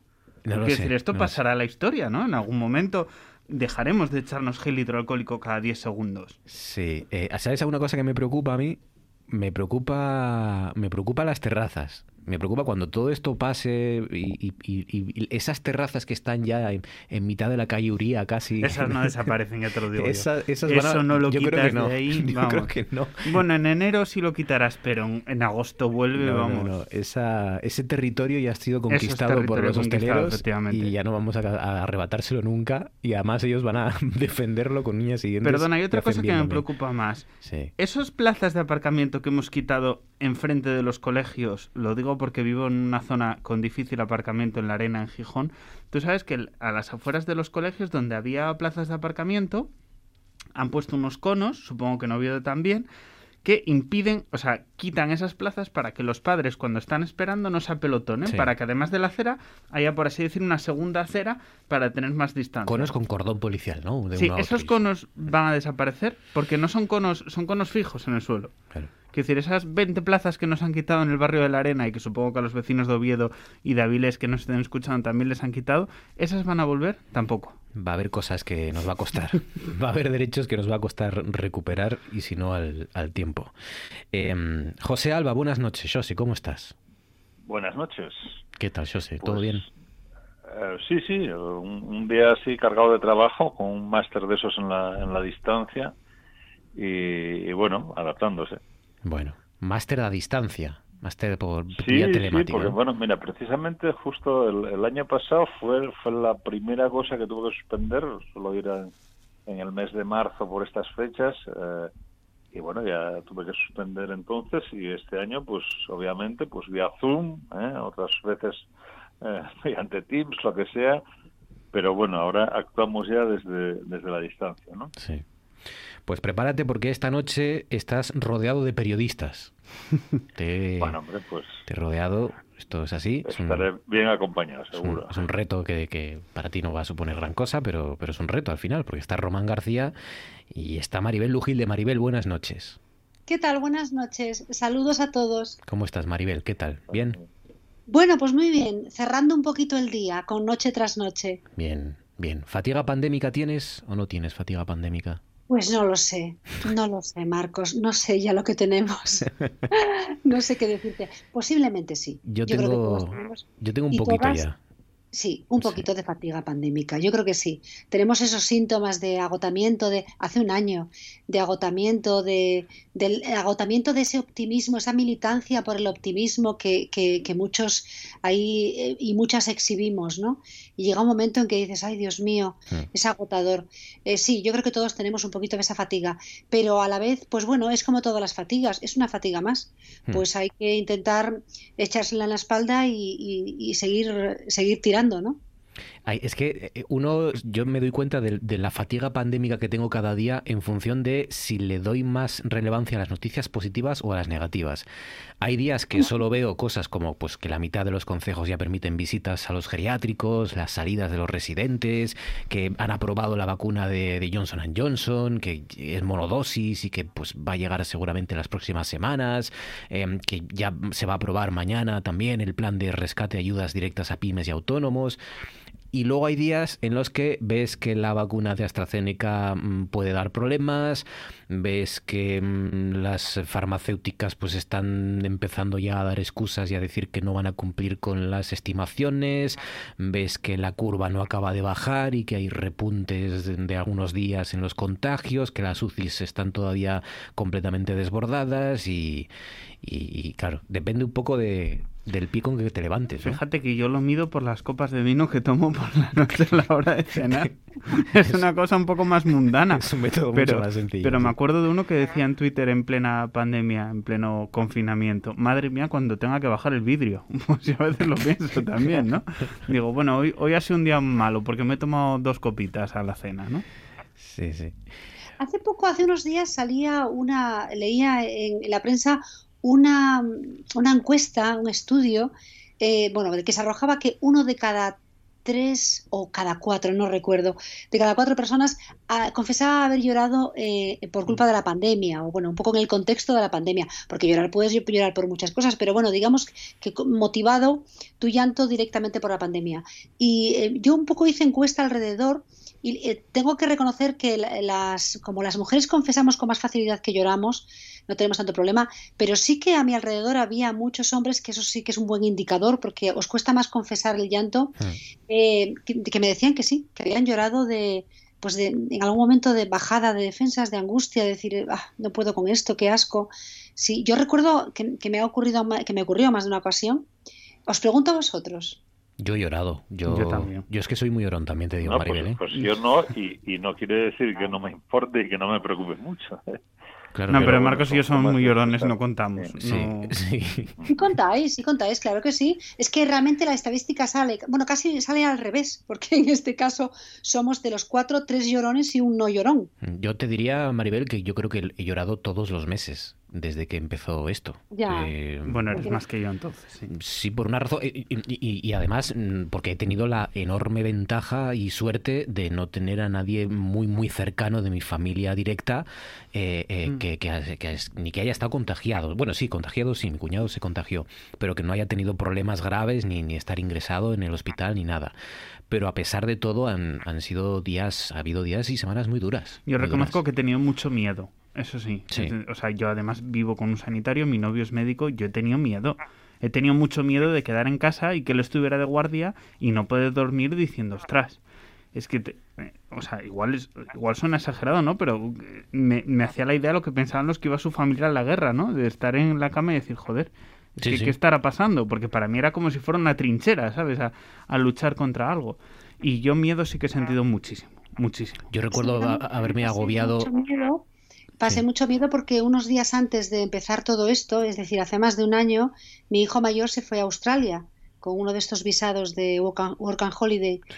Lleva desde entonces allí. O sea, de hecho, cuando todo se cerró y todo se fundió a negro, él me preguntaba, estaba en Nueva Gales del Sur, me preguntaba, pero mamá, esto es cierto, tuve que grabarle un audio desde su habitación, desde la ventana de su habitación, para que, que vivimos en una plaza que, vamos, pasa todo, en Gijón pasa todo por nuestra plaza, todos los maratones, todo, todo, todo. Eh, y hay mucho tráfico, entonces le grabé, eh, con, el, con el teléfono le grabé un audio para que escuchara lo que se oía a las 12 de mediodía desde su ventana, que eran los pájaros. Y le dije, fue, co- fue co- como mejor lo entendió. Le dije, esto es el sonido de, de tu habitación. Eh, y, y lleva, lleva todo el año allí. Y entonces todo el, el miedo de que, de que pase algo, de que le pase algo allí. En Australia, la verdad es que la, la pandemia se controló muy bien, el virus se controló muy bien, pero bueno, hay momentos difíciles. Solamente pensar que pueda ocurrirle algo, pues eso sí que me dio, eh, me dio, bueno, me dio para muchas lágrimas. Pero luego en general momentos de, de, de bajío, ¿no? De, de- de que de repente, un poco lo que tú cuentas, Marcos, de que de repente se juntan varias noticias negativas y la luz del final del túnel la ves lejos, como que se aleja, ¿no? Y entonces eh, de repente dices, ay, no puedo con esto. Y ahí te caen unas lágrimas. Luego ya, pues las lágrimas vienen muy bien, ¿eh? Os advierto. Sí, sabéis. sí, sí, como vía de, de escape. Yo, por ejemplo, un momento de agobio que tuve en la, en la segunda ola en Asturias, noviembre más o menos, fue, fue cuando empecé a escuchar un día o dos eh, en el que no paraba de escuchar ambulancias. Eh, Y, y fue agotador durante un día entero escuchando ambulancia tras ambulancia, que es eh, que fue un- poco la banda sonora también de esa de esa de esa segunda ola, ¿no? Terrible que, que sufrimos aquí. Y, y eso fue esos momentos, como tú dices, Maribel, en el que el llanto es una forma de, de vía de escape, de descarga, ¿no? También, Mm, sin más, ¿no? Sí. Llorar viene muy bien. Hmm. Parece que hay como una resistencia al inicio, cuando, cuando uy, qué, te- qué temazo tenemos hoy, ¿no? Hay como una resistencia al principio, dices, ay, no, no voy a llorar, porque es como un síntoma de debilidad. Pero luego cuando al final lo haces, pues dices, pues me ha venido muy bien. Sí, eh, este, Yo- momento. Yo, siento lo contrario. Yo hay veces que quiero y no puedo. O sea, es como, como, como cuando tienes algo en el estómago y quieres vomitar. Claro. Pues yo a nivel sensorial también necesito, digo, "Uf, necesito llorar ahora. Eso sí, bueno, ahí pones música y ya. Todo el mundo sabe que dos canciones tienes que poner seguidas para que ya vaya ya. al torrente, ¿no? Pero es verdad que, que, que, que es expresar una emoción y liberarse de alguna manera. Bueno, venga, contadme cosas. lo lo que yo veo No sé. Es que eh, es, es una carrera de fondo increíble. Total. Y bueno, ya que comentabas tú antes lo de los periodistas, ¿no? No sé qué pensáis de esta retransmisión continua que hay de, de todo, ¿no? Tú pongas lo que pongas, veas lo que veas, está siempre esto, ¿no? Es como si a mí me parece que, que, que se hubiesen pasado las retransmisiones deportivas al tema de las vacunas, ¿no? Entonces, hoy se hizo no sé qué de esta vacuna, tal, mañana continuamente, o sea, no, no, lo tienes muy presente en todo momento. ¿Eh? Es, es algo que, bueno, no sé si te Eso, eso, eso, ya, o- eso ya venía de antes, yo creo, eso sé. eh, esa retransmisión de la actualidad como si fuera un, un carrusel Sí, de otras cosas también, sí. Ya venía, de, ya venía de antes y es verdad que en el caso de las vacunas eh, fue, es algo inédito que no se había vivido nunca antes en la historia, el seguir la investigación. Yo me acuerdo el año pasado, ¿no? La investigación que parecía, hubo unos, unos, unos meses en los que cualquier pequeña noticia de cualquier investigación o desarrollo de la vacuna que se detenía durante unos días ya parecía una tragedia y parecía un drama nacional, ¿no? Y, fue producto de lo que estás contando, ¿no? De lo que es seguir el- la investigación el año pasado y hoy el desarrollo y la distribución de una vacuna tan sumamente mm, mm, ma- mundial e internacional como la que estamos viviendo, una vacunación tan de estas dimensiones a tiempo real prácticamente. Sí. Yo lo que de la vacuna solo quiero destacar una frase que escuché ayer, estaba viendo un telediario, no recuerdo, era un, no recuerdo, yo creo que era un nacional, en la antena 3 probablemente. Y decía, y hablaba una encuesta por la calle, que es una cosa de la que usamos los periodistas, las encuestas por la calle sobre, por ejemplo, las vacunas. Pero, y salía Josefina de Móstoles, que me acuerdo que se llamaba Josefina, que dime tú qué valor informativo tiene lo que piense Josefina sobre la vacuna. Pues Josefina dice que ella no se va a poner la vacuna porque nunca se hizo una vacuna en tan poco tiempo. ¡Boom! Ahí está Josefina en el prime time de la televisión nacional diciendo lo que opina sobre la vacuna.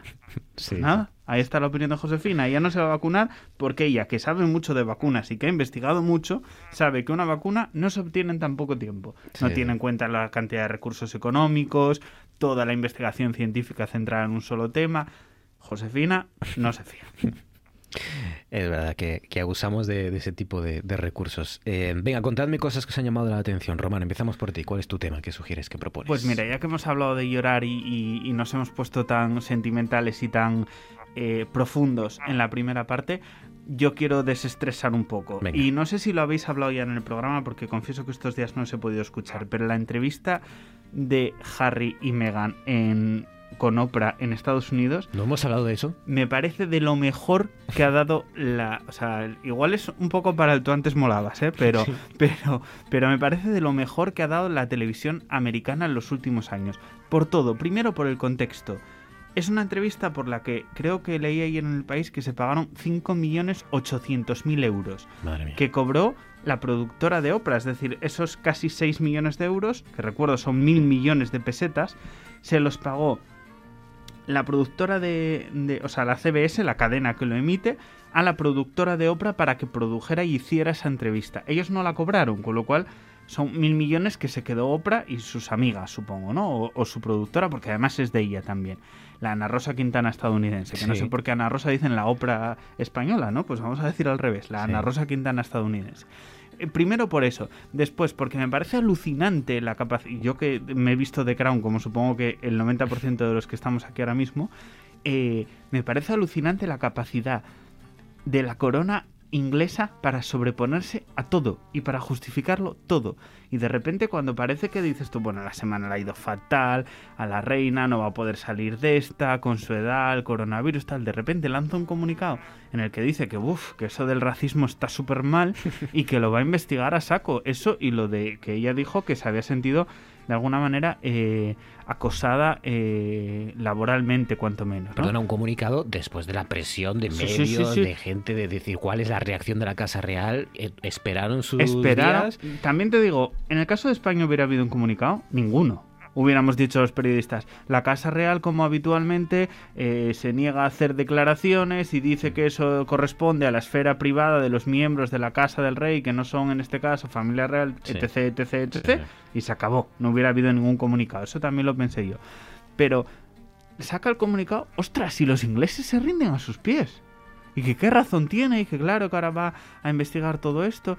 Y claro, después de lo de Harry con, con la, con la marihuana que tenía por ahí escondida, de lo que pasó su madre, de todo, me parece alucinante la capacidad que tienen de, de, de sobreponerse a todo y la capacidad de, de Meghan y Harry de decir, es que claro, nos dejaron que es que casi nos tenemos que poner a trabajar, ¿no? Sí, sí, Era- sí. era- el drama de la entrevista era, oiga, es que venimos aquí a contar nuestra vida porque es que, imagínate Oprah, tú que eres nuestra vecina, además que viven en la misma calle, es que me parece todo fantástico, es todo como, como, como fantástico, ¿no? Y, y le fueron a contarle a la vecina que, oye, que casi se tienen que poner a trabajar con toda esta movida que los Un drama, de la un familia real. era un drama, era un drama. Esa, esa pareja de, pero, pero pensando en eso, en que, en que se, que se les acababa el dinero para comprar cinco chalés Es que es un cuatro drama. palacios. Y encima se fueron allí, quiero decir, lo que ellos definirán con una mano delante y otra detrás, ¿no?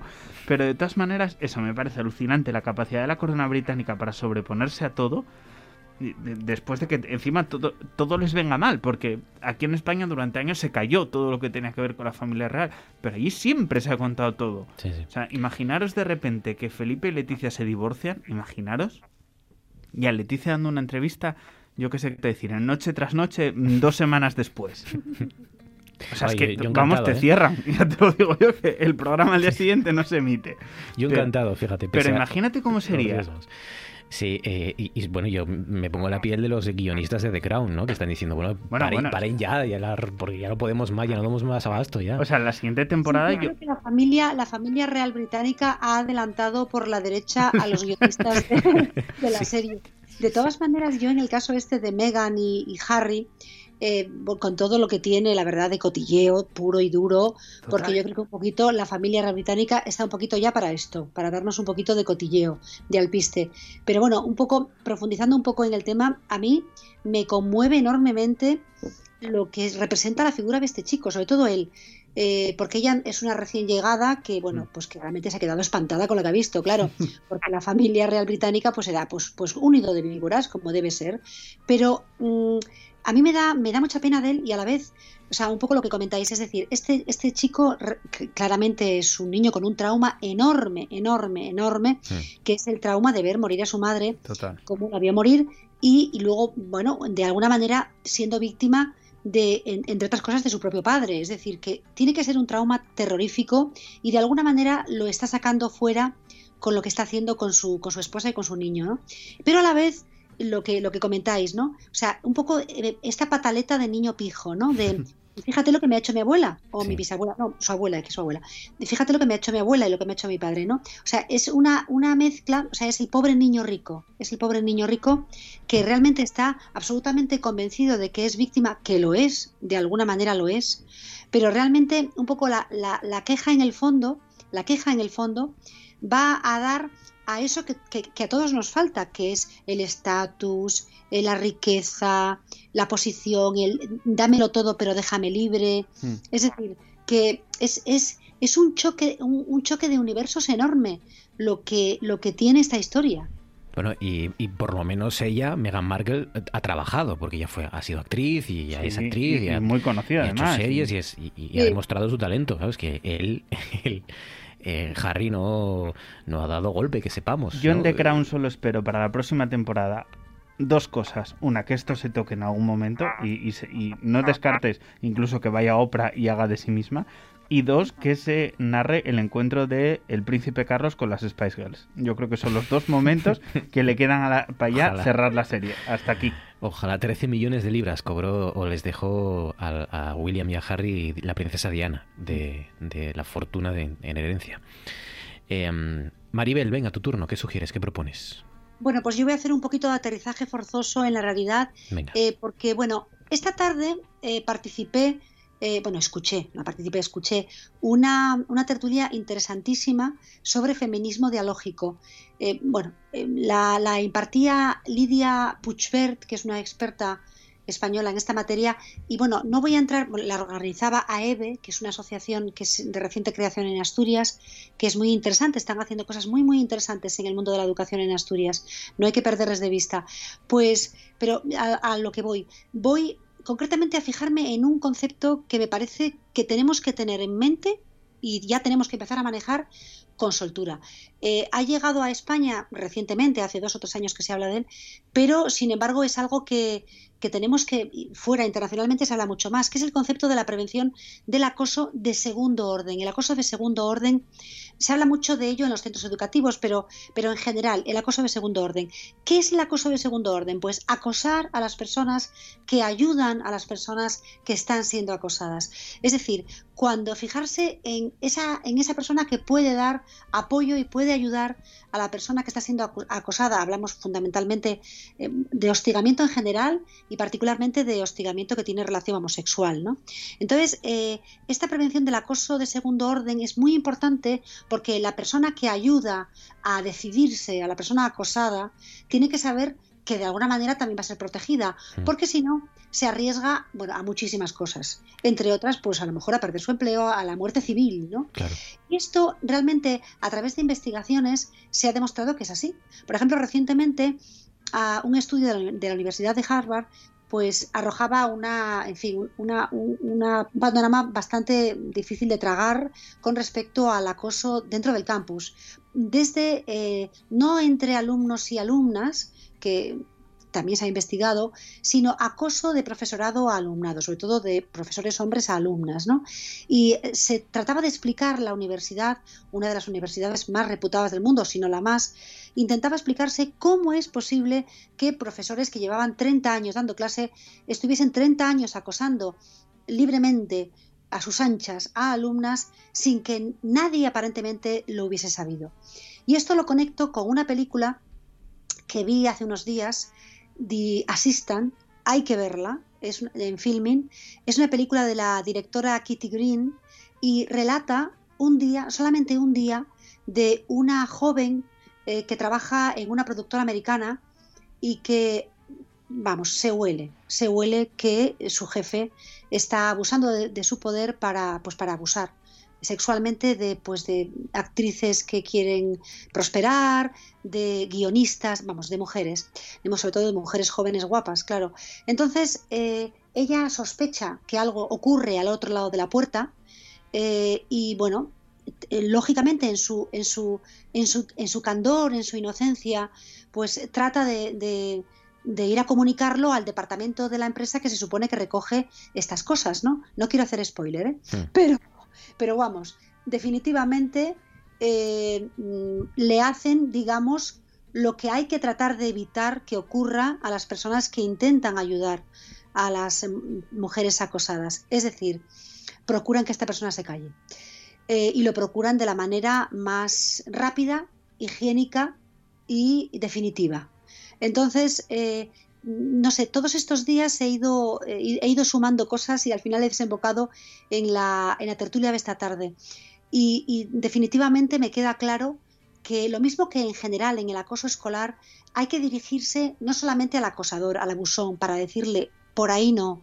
No solamente hay que dirigirse a la persona hostigada para decirle, habla, denuncia, lo busca ayuda.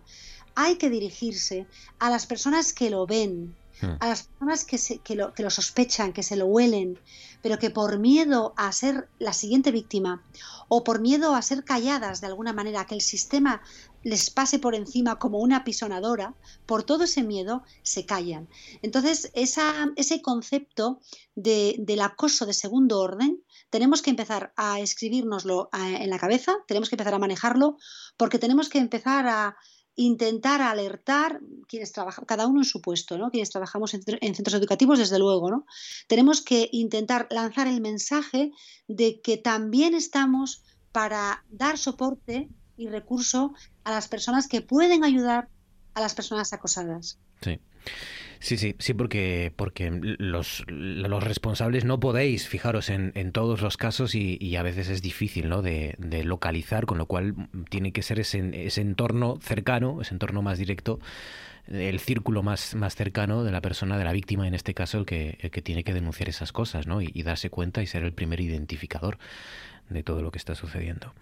Eh, José, tu turno. ¿Qué sugieres? ¿Qué propones? ¿Cuál es tu tema? Bueno, pues eh, oye, vamos de, lo ya más banal que, comentaba Román al principio, vamos complicando la cosa. Yo también quería buscar algo así que fuese eh, más en positivo, pero es que eh, el día es, es pintiparado para, para comentar algo que yo que me dedico a temas ambientales, a cuestiones de la economía, pues tengo que decir, ¿no? Y es que hoy se cumplen 10 años del accidentazo de Fukushima, ¿no? Y yo creo que ha pasado bastante desapercibido, ¿no? Es una Sí. cosa que, que realmente, eh, bueno, pues no sé si fue porque se tapó hoy con otros temas que coincidieron. eh, Hombre, hay, pero hay otro bueno, aniversario hoy que es el del 11M, que quizás Ya, también bueno. ha, ha captado más la atención. que- Pero son 10 años, claro, como tú dices, es una Sí, sí, década ya. Exactamente, ¿no? Bueno, tras eh, fin, terremoto, maremoto, tal. eh, y bueno, siempre está ahí el tema, el tema dichoso de, de las centrales nucleares y, y bueno, y esa cuestión que, que siempre se plantea, ¿no? Es la energía nuclear es más barata, de si es imposible que se produzcan accidentes. Bueno, mi, vecino que ya murió, bien mayor. León Garzón, que era físico, siempre me decía, no, no, yo prefiero tener una central nuclear al lado de casa que una térmica. Bueno, vamos a ver.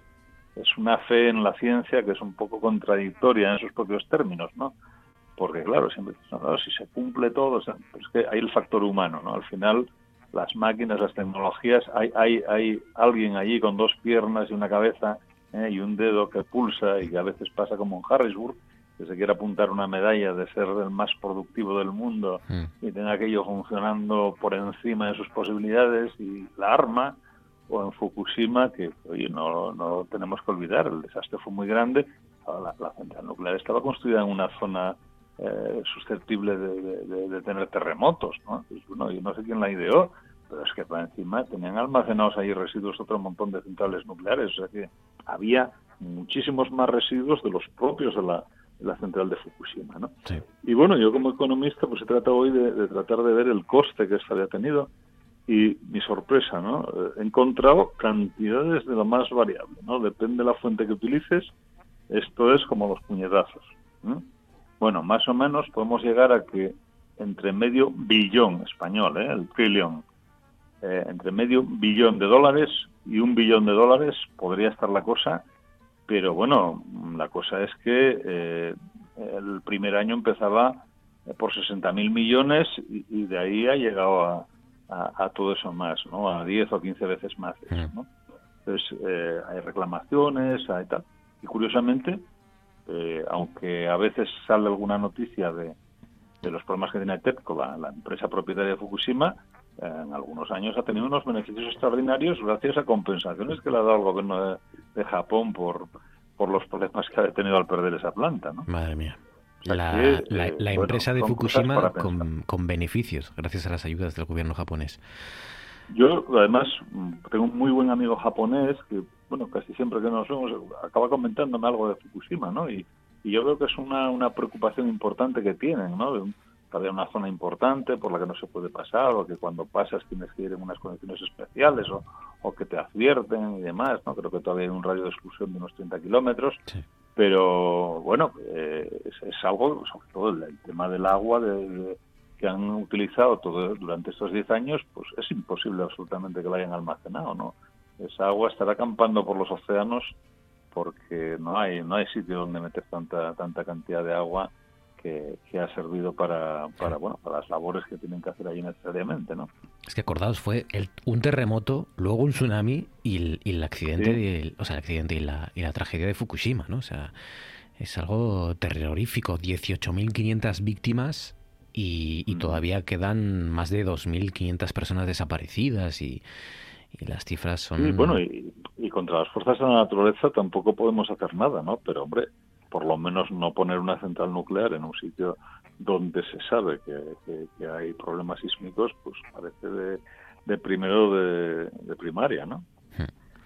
37 sobre las 10. Ahora sí, nos centramos en el tema principal de nuestro Consejo de Actualidad, que son las réplicas de otro terremoto, en este caso el terremoto político de ayer.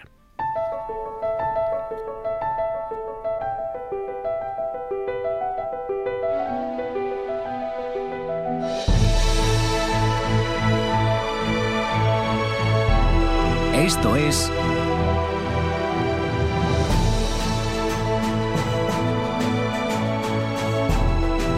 Noche tras noche.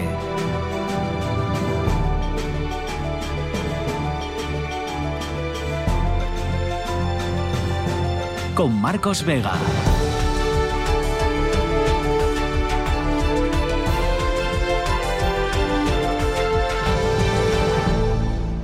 Pues resumo por si alguno de ustedes ha, ha aterrizado en este país mm, ahora mismo, pues eh, Ayuso ayer adelantaba las elecciones, la oposición trató de frenarlas con dos mociones de censura en Madrid, una decisión que se precipitó después de el acuerdo de Ciudadanos y Partido Socialista en Murcia para desalojar al Partido Popular mediante una moción de censura.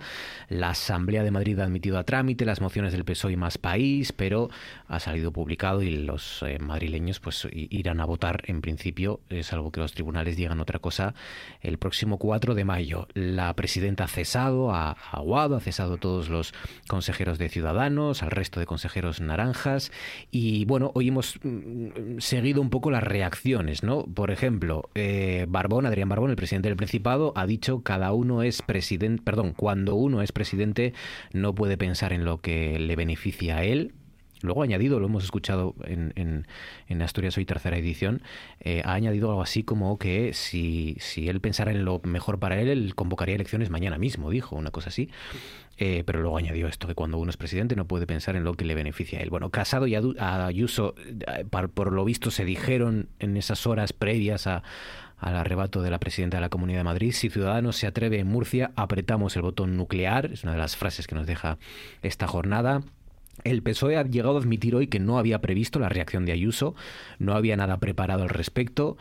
Eh, eh, hemos escuchado también hoy, por cierto, que conecta también con la, con la pandemia, el director general de, de Cuidados, Humanización y Atención Sociosanitaria de, de Asturias, Sergio Vallés, ha eh, hablado de, bueno, de las personas que utilizan mensajes que obligan a elegir o separar y ha puesto como ejemplo ese mensaje de socialismo o libertad que lanzó este miércoles la, la presidenta de la Comunidad de Madrid, Isabel Díaz Ayuso, en esa comparecencia en la que anunciaba su adelanto electoral. Yo os pregunto, sobre todo, bueno, os pregunto por las consecuencias que esto puede tener también para Asturias. Se habló mucho en las últimas horas de Oviedo.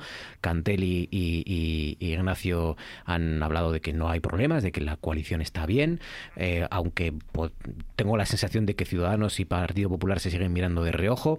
Eh, os pregunto por las consecuencias que puede tener esto en la política nacional y en la autonómica, en la nuestra, y os pregunto fundamentalmente si os parece una irresponsabilidad, ¿no? Si queda más tocada todavía la imagen de nuestros dirigentes, de, de los políticos, eh, que estén en estas, en este tipo de actuaciones en mitad de una pandemia, ¿no?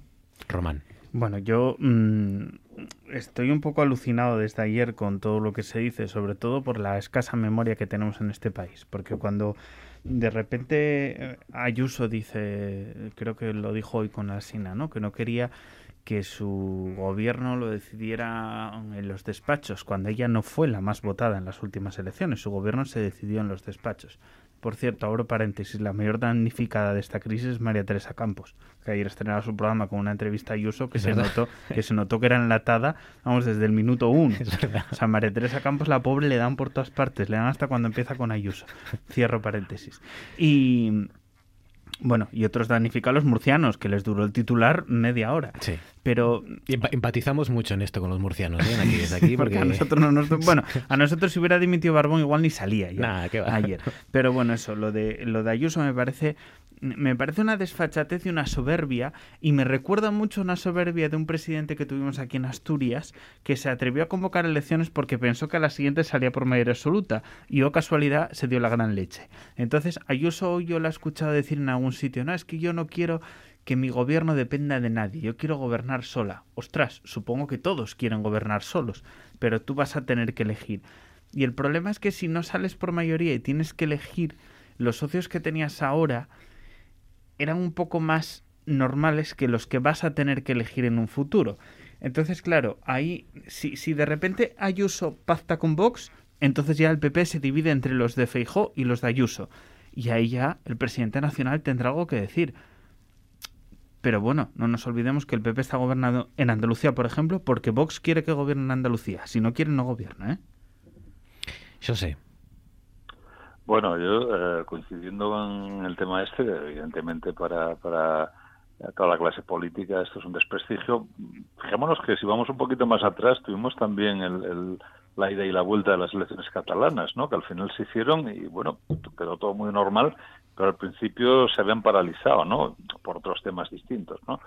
Eh, evidentemente es, eh, una irresponsabilidad el, el- el- mirar este tipo de cosas, pero yo voy más allá. Tú te has centrado en Ayuso yo me voy a centrar en Ciudadanos. Es que Ciudadanos lleva eh, una temporada haciendo unas cosas que, cuando decís, por ejemplo, el Ayuntamiento de Oviedo, es que yo no sé si depende del partido. Yo- me parece a mí que en este momento Ciudadanos es una suma de, o, bueno, aglutina ahí, o no, no, aglutina no es la palabra, ¿no?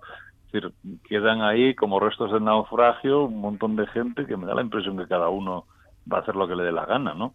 Si miramos aquí las elecciones en Asturias, defenestraron a, a la gente que había estado en Ciudadanos previamente, eh, utilizaron un candidato nuevo que vino con su equipo y que se marchó al día siguiente y- y tierra quemada, ¿no? Eh, ahora, hombre, la verdad es que, eh, eh, que estar coaligado con un partido en varios sitios y, y de repente eh, que, vamos, me parece indigno que una portavoz del gobierno de, Mur- de Murcia firme eh, una una moción de censura en la cual figura ella como candidata a la presidencia. Bueno, pues vamos a ver esto ni los hermanos Mars. ¿eh? Ni los hermanos Mars me parece bien, si le parece que hay mucha corrupción y demás, pues oye, haces una una eh, eh, moción de censura, pero te sales por la tangente, ¿no? Pero una portavoz de gobierno yo creo que no se puede poner como, como candidata para, para, para sustituir a- al presidente, ¿no? Entonces, bueno, me da que, que lo que hay aquí es una descomposición total de ciudadanos. El escenario que dibujaba Román de, de PP y Vox, pues es clarísimo que- que- que va a haber ahí un tinglao. Y, hombre, lo que, lo que da la impresión de que se continúa la, la, la ópera bufa, ¿no? Porque no solamente es Ayuso, es que después ya que se presenten dos mociones de censura con una hora de diferencia y luego otra en, en el gobierno de Castilla y León, eh, que por cierto me ha servido para, para ver que, que ningún político, ningún periodista en España sabe que la comunidad autónoma es de Castilla y León, de los reinos de Castilla y León, no de Castilla-La Mancha, ¿eh? que es el- la otra comunidad autónoma. Pero vamos, que, que tenemos ahí un totum revolutum increíble. Y a la izquierda la ha pillado con el pie cambiado. O sea, en Madrid, lo de las mociones de censura corriendo, o sea, yo me imagino a los de Más Madrid corriendo por los pasillos para presentar una moción cuando ya se ha disuelto el gobierno. O sea, yo creo que eso ha dado peor imagen de la izquierda, porque no están preparados para un proceso electoral. De todas maneras, yo como eh, no sé a quién escuché ayer que claro ahora eh, Pedro Sánchez podría tirar de ministros no Margarita Robles venga de repente. Total que más te da quien esté en defensa eh, candidata a Comunidad de Madrid. Y que mira Ayuso porque igual es una competidora fuerte ¿eh? Tengo la sensación, Maribel, que eh, el movimiento de ayer, sobre todo el de, el de Ayuso, yo creo que pilló desprevenidos a todos, al PSOE seguro que lo ha confesado, a Ciudadanos también, solo hay que ver la cara de, de Aguado, de su vicepresidente, eh, y, y su reacción, que, que yo creo que no se, no se enteró hasta hace un- unos minutos de, que- de lo que estaba pasando, y, y me atrevería a decir que incluso de Casado, ¿no? Eh, no sé yo hasta qué punto Casado conocía y, y sabía el movimiento y, los planes, parece que sí, de, de Díaz Ayuso. Pero, pero ese- ese- esa es la cuestión, ¿no? Que Muchos se estarán preguntando si es el momento de, de todos estos movimientos, eh, que, es verdad que en algunos casos han sido espontáneos, pero que en otros ya llevaban tiempo, ¿no? Mm, Preparándose. Sí, yo, yo creo que, que Ayuso es especialista en sorprender. eh, yo creo que se sorprende hasta a sí misma, ¿no? Cuando no lleva bien apuntados los papeles, es capaz de meterse ella sola en un jardín absolutamente insólito. Eh, o sea que, vamos, que sí, es capaz de sorprender seguramente a su propio partido. Eh, porque además seguramente tendrá muchas aspiraciones dentro de su propio partido. Empezando por la última pregunta que formulaste, sí, rotundamente es una insensatez, no insensatez, pero desde luego irresponsabilidad. Es una irresponsabilidad, aunque ya estamos acostumbrados a, a- nuestros, bueno, pues a los políticos que tenemos, vamos a decirlo así, estamos acostumbrados, nos estamos acostumbrando, no dejan de sorprendernos.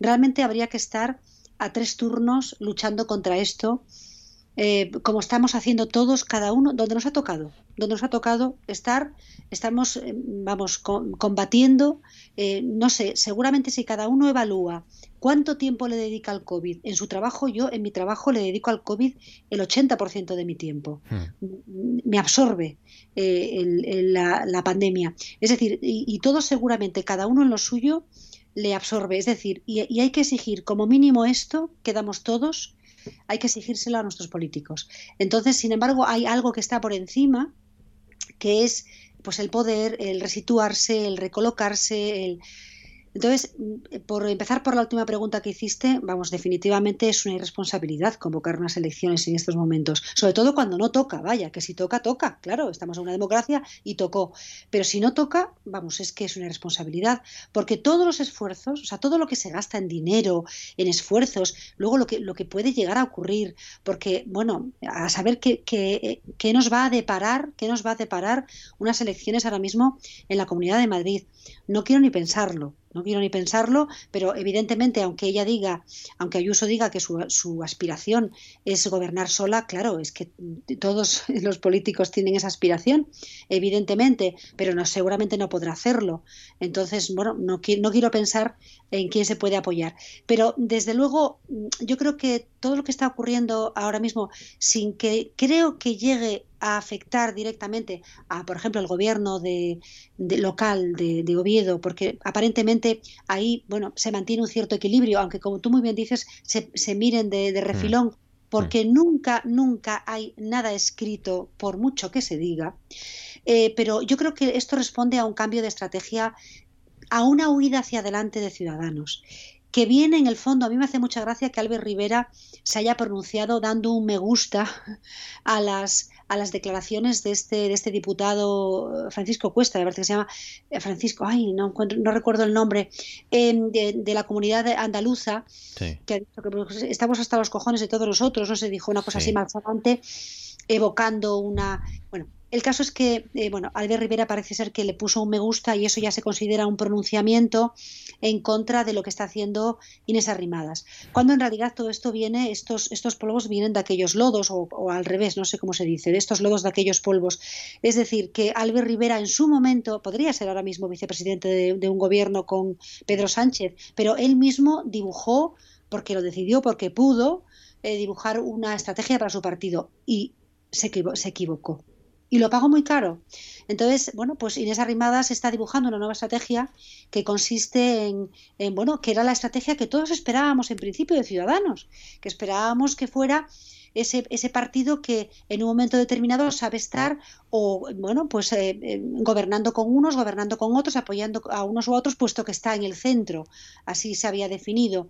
Pero, eh, bueno, esperábamos esto de ellos, ¿no? Entonces, ahora Inés Arrimadas está intentando hacer lo que en su momento todo el mundo esperaba que Ciudadanos hiciera. Eh, y pudo hacer, pero no quiso. Entonces, claro, es un poco tarde, es un poco tarde. Entonces, no sé, la verdad, siento mucho decirlo, si nos escucha algún murciano, no sé realmente lo que está pasando en Murcia, que es tan grave, tan grave, que en Murcia sí, en el resto no. Yo tengo la sensación de que es una, quizás, seguramente allí el desencuentro era muy profundo, no digo yo que no, porque no lo conozco, la verdad tengo que confesarlo, pero eh, no creo que sea muy distinto a lo que puede estar ocurriendo en otras comunidades. Eh, pues en, Madrid, en Andalucía, no creo que sea muy distinto. Entonces, yo creo que es una estrategia que está probando eh, y que realmente le puede salir mal, ¿eh? porque es muy difícil, muy difícil vivir, muy difícil sacar adelante un partido, un tercer partido, un cuarto partido en, democracias que están tan bipolarizadas como la nuestra. es muy difícil. Tienes que saber medir muy bien, muy bien tus pasos. Si te confundes un poquito, te comen por derecha o por izquierda. Y si te confundes mucho, te llevan por delante. Albert Rivera se confundió mucho y le llevaron por delante. Y a Inés Arrimadas, pues quizás tenga derecho a confundirse. El problema es que si se confunde también mucho, también la llevarán por delante. Entonces, eh, en, resumen, yo, hombre, no me echaría a temblar por el gobierno de, del Ayuntamiento de Oviedo, porque no me parece que sea un lugar en el que vaya a llegar la onda expansiva rápidamente, pero sí que me parece que es una estrategia que, viene de, una redefinición de ciudadanos para intentar conquistar el espacio que siempre quiso tener y en algún momento, en algún momento, Albert Rivera quiso dar un golpe de timón, quizás pensando que creyendo, bueno, fue un, fue un ataque de ego, seguramente creyendo que realmente podía, podía hacerlo todo solo, y luego pues se confundió, claro. La situación en Murcia era, era complicada fundamentalmente por lo último que fueron ese, ese, escándalo de creo que fueron más de 100 cargos del Partido Popular que se saltaron el orden de las vacunas eh, y, fue un poco lo que más erosionó ¿no? en las últimas semanas el gobierno entre Ciudadanos y, Partido Popular. No sé si pensáis que es ya definitivamente la, la, la, la- la tumba ya de Ciudadanos o si sobre, sobrevivirá Ciudadanos, ¿no? Con, con lo que está demostrando que, que le queda, que es eh, el, el territorio o el poder territorial, ¿no? Las diferentes comunidades y, y ayuntamientos. No, yo creo que Hombre, yo, yo tengo clarísimo que, que es el canto del cisne. ¿eh? Esto va a dejar en nada eh, la disolución como un azucarillo de UPyD. ¿eh? Eh, porque, vamos a ver, en, Cataluña se acaban de pegar un batagazo de impresión. Ahora, bueno, pues no se sabe muy bien qué, hacen. En la mayoría de las comunidades autónomas eh, han cambiado candidatos. La- en las elecciones anteriores, lo decía, aquí en Asturias. No ha sido solo en Asturias. En muchos sitios han defenestrado a la gente que estaba trabajando y, de repente han metido a un fenómeno o a una fenómena que llegaba de paracaidista, ¿no? Y, que después, bueno, pues yo creo que no, no tienen una- un aparato de partido. No, es que yo sea un, un, fan de, los aparatos de los partidos, pero bueno, realmente me da la impresión de que ahí lo que hay es una veleta o dos o tres o cinco, ¿no? Y que, y que bueno, realmente van tomando un poco. Yo hoy, hoy una entrevista en esas rimadas en, y la verdad es que, que los razonamientos que hacía eran, eran de aurora boreal, ¿no? Eh, vamos, Estaréis conmigo, no. sé si los tres también, en que el, el que más sale beneficiado de todo esto es Pedro Sánchez, una vez más, ¿no? Eh, últimamente en cualquier movimiento Manual que de hay- supervivencia, ¿no? Sí, sí, sí. Pero yo, yo tengo claro que esta es la tumba de Ciudadanos, lo tengo clarísimo. Por cierto, UPyD se disolvió hace un par de semanas, ¿eh? No, no penséis que seguían por ahí. Tengo clarísimo que es la tumba de Ciudadanos porque, no, o sea, porque han quedado en 10. Es que en la próxima van a quedar en 2. Y es que luego, se, bueno, eso, un- lo que decía Sos, un, un, un. Y lo que me preocupa sinceramente muchísimo es que va a ser un ascenso tremendo de Vox. O sea, a mí lo que me preocupa no es lo que pase ni el PP, que ya lo hemos tenido, ya sabemos que, que tampoco es tan, tan fiero el león como lo pintan. A mí me preocupa la extrema derecha.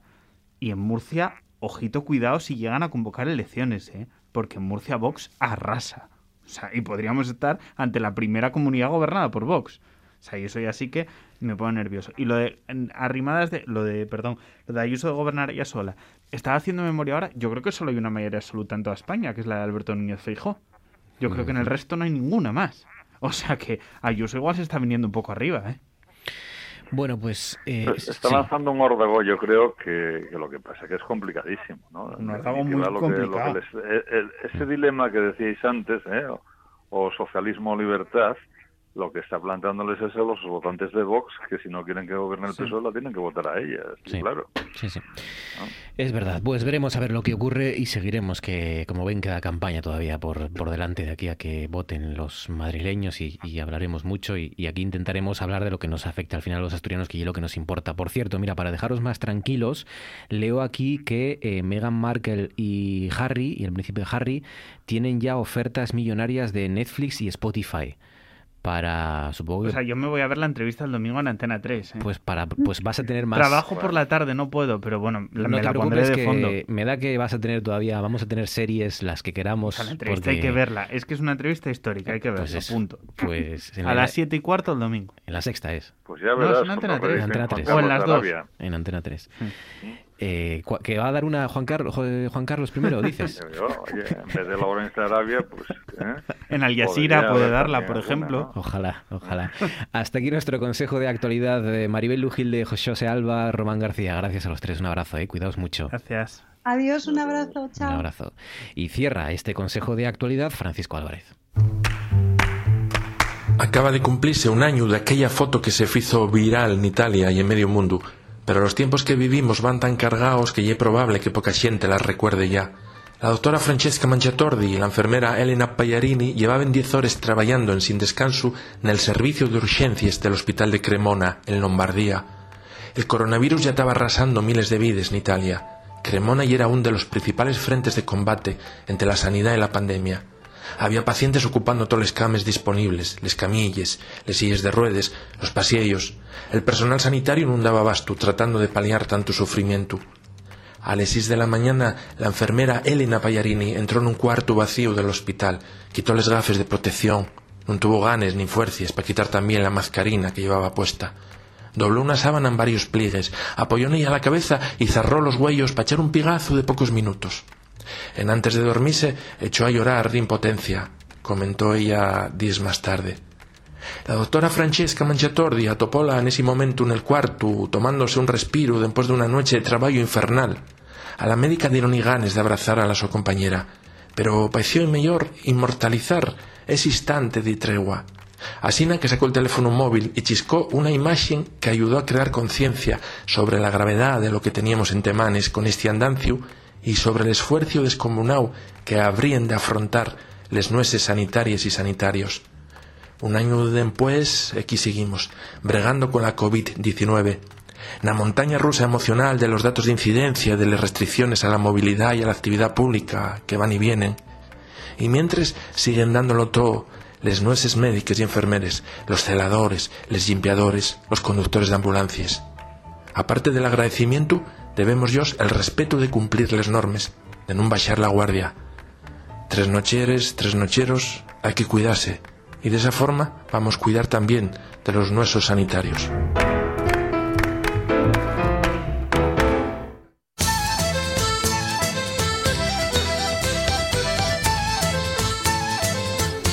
Haciendo balance de los principales titulares que nos deja este jueves. Homenaje a los fallecidos por el coronavirus en Asturias, dice rtpa.es. Barbón dice las víctimas dejan una huella imborrable de dolor en nuestra tierra. Dice por aquí la Nueva España en su edición digital balance de la vacunación en los geriátricos asturianos. Un 10% del personal no se vacunó y son vulnerables aún al COVID. 2.500 personas. El comercio dice la mitad de los concejos ya permiten visitas a los geriátricos y salidas de los residentes y la nueva perdón, la voz de Asturias dice solo empadronados y pruebas PCR así son o serán los controles para entrar en Asturias en Semana Santa.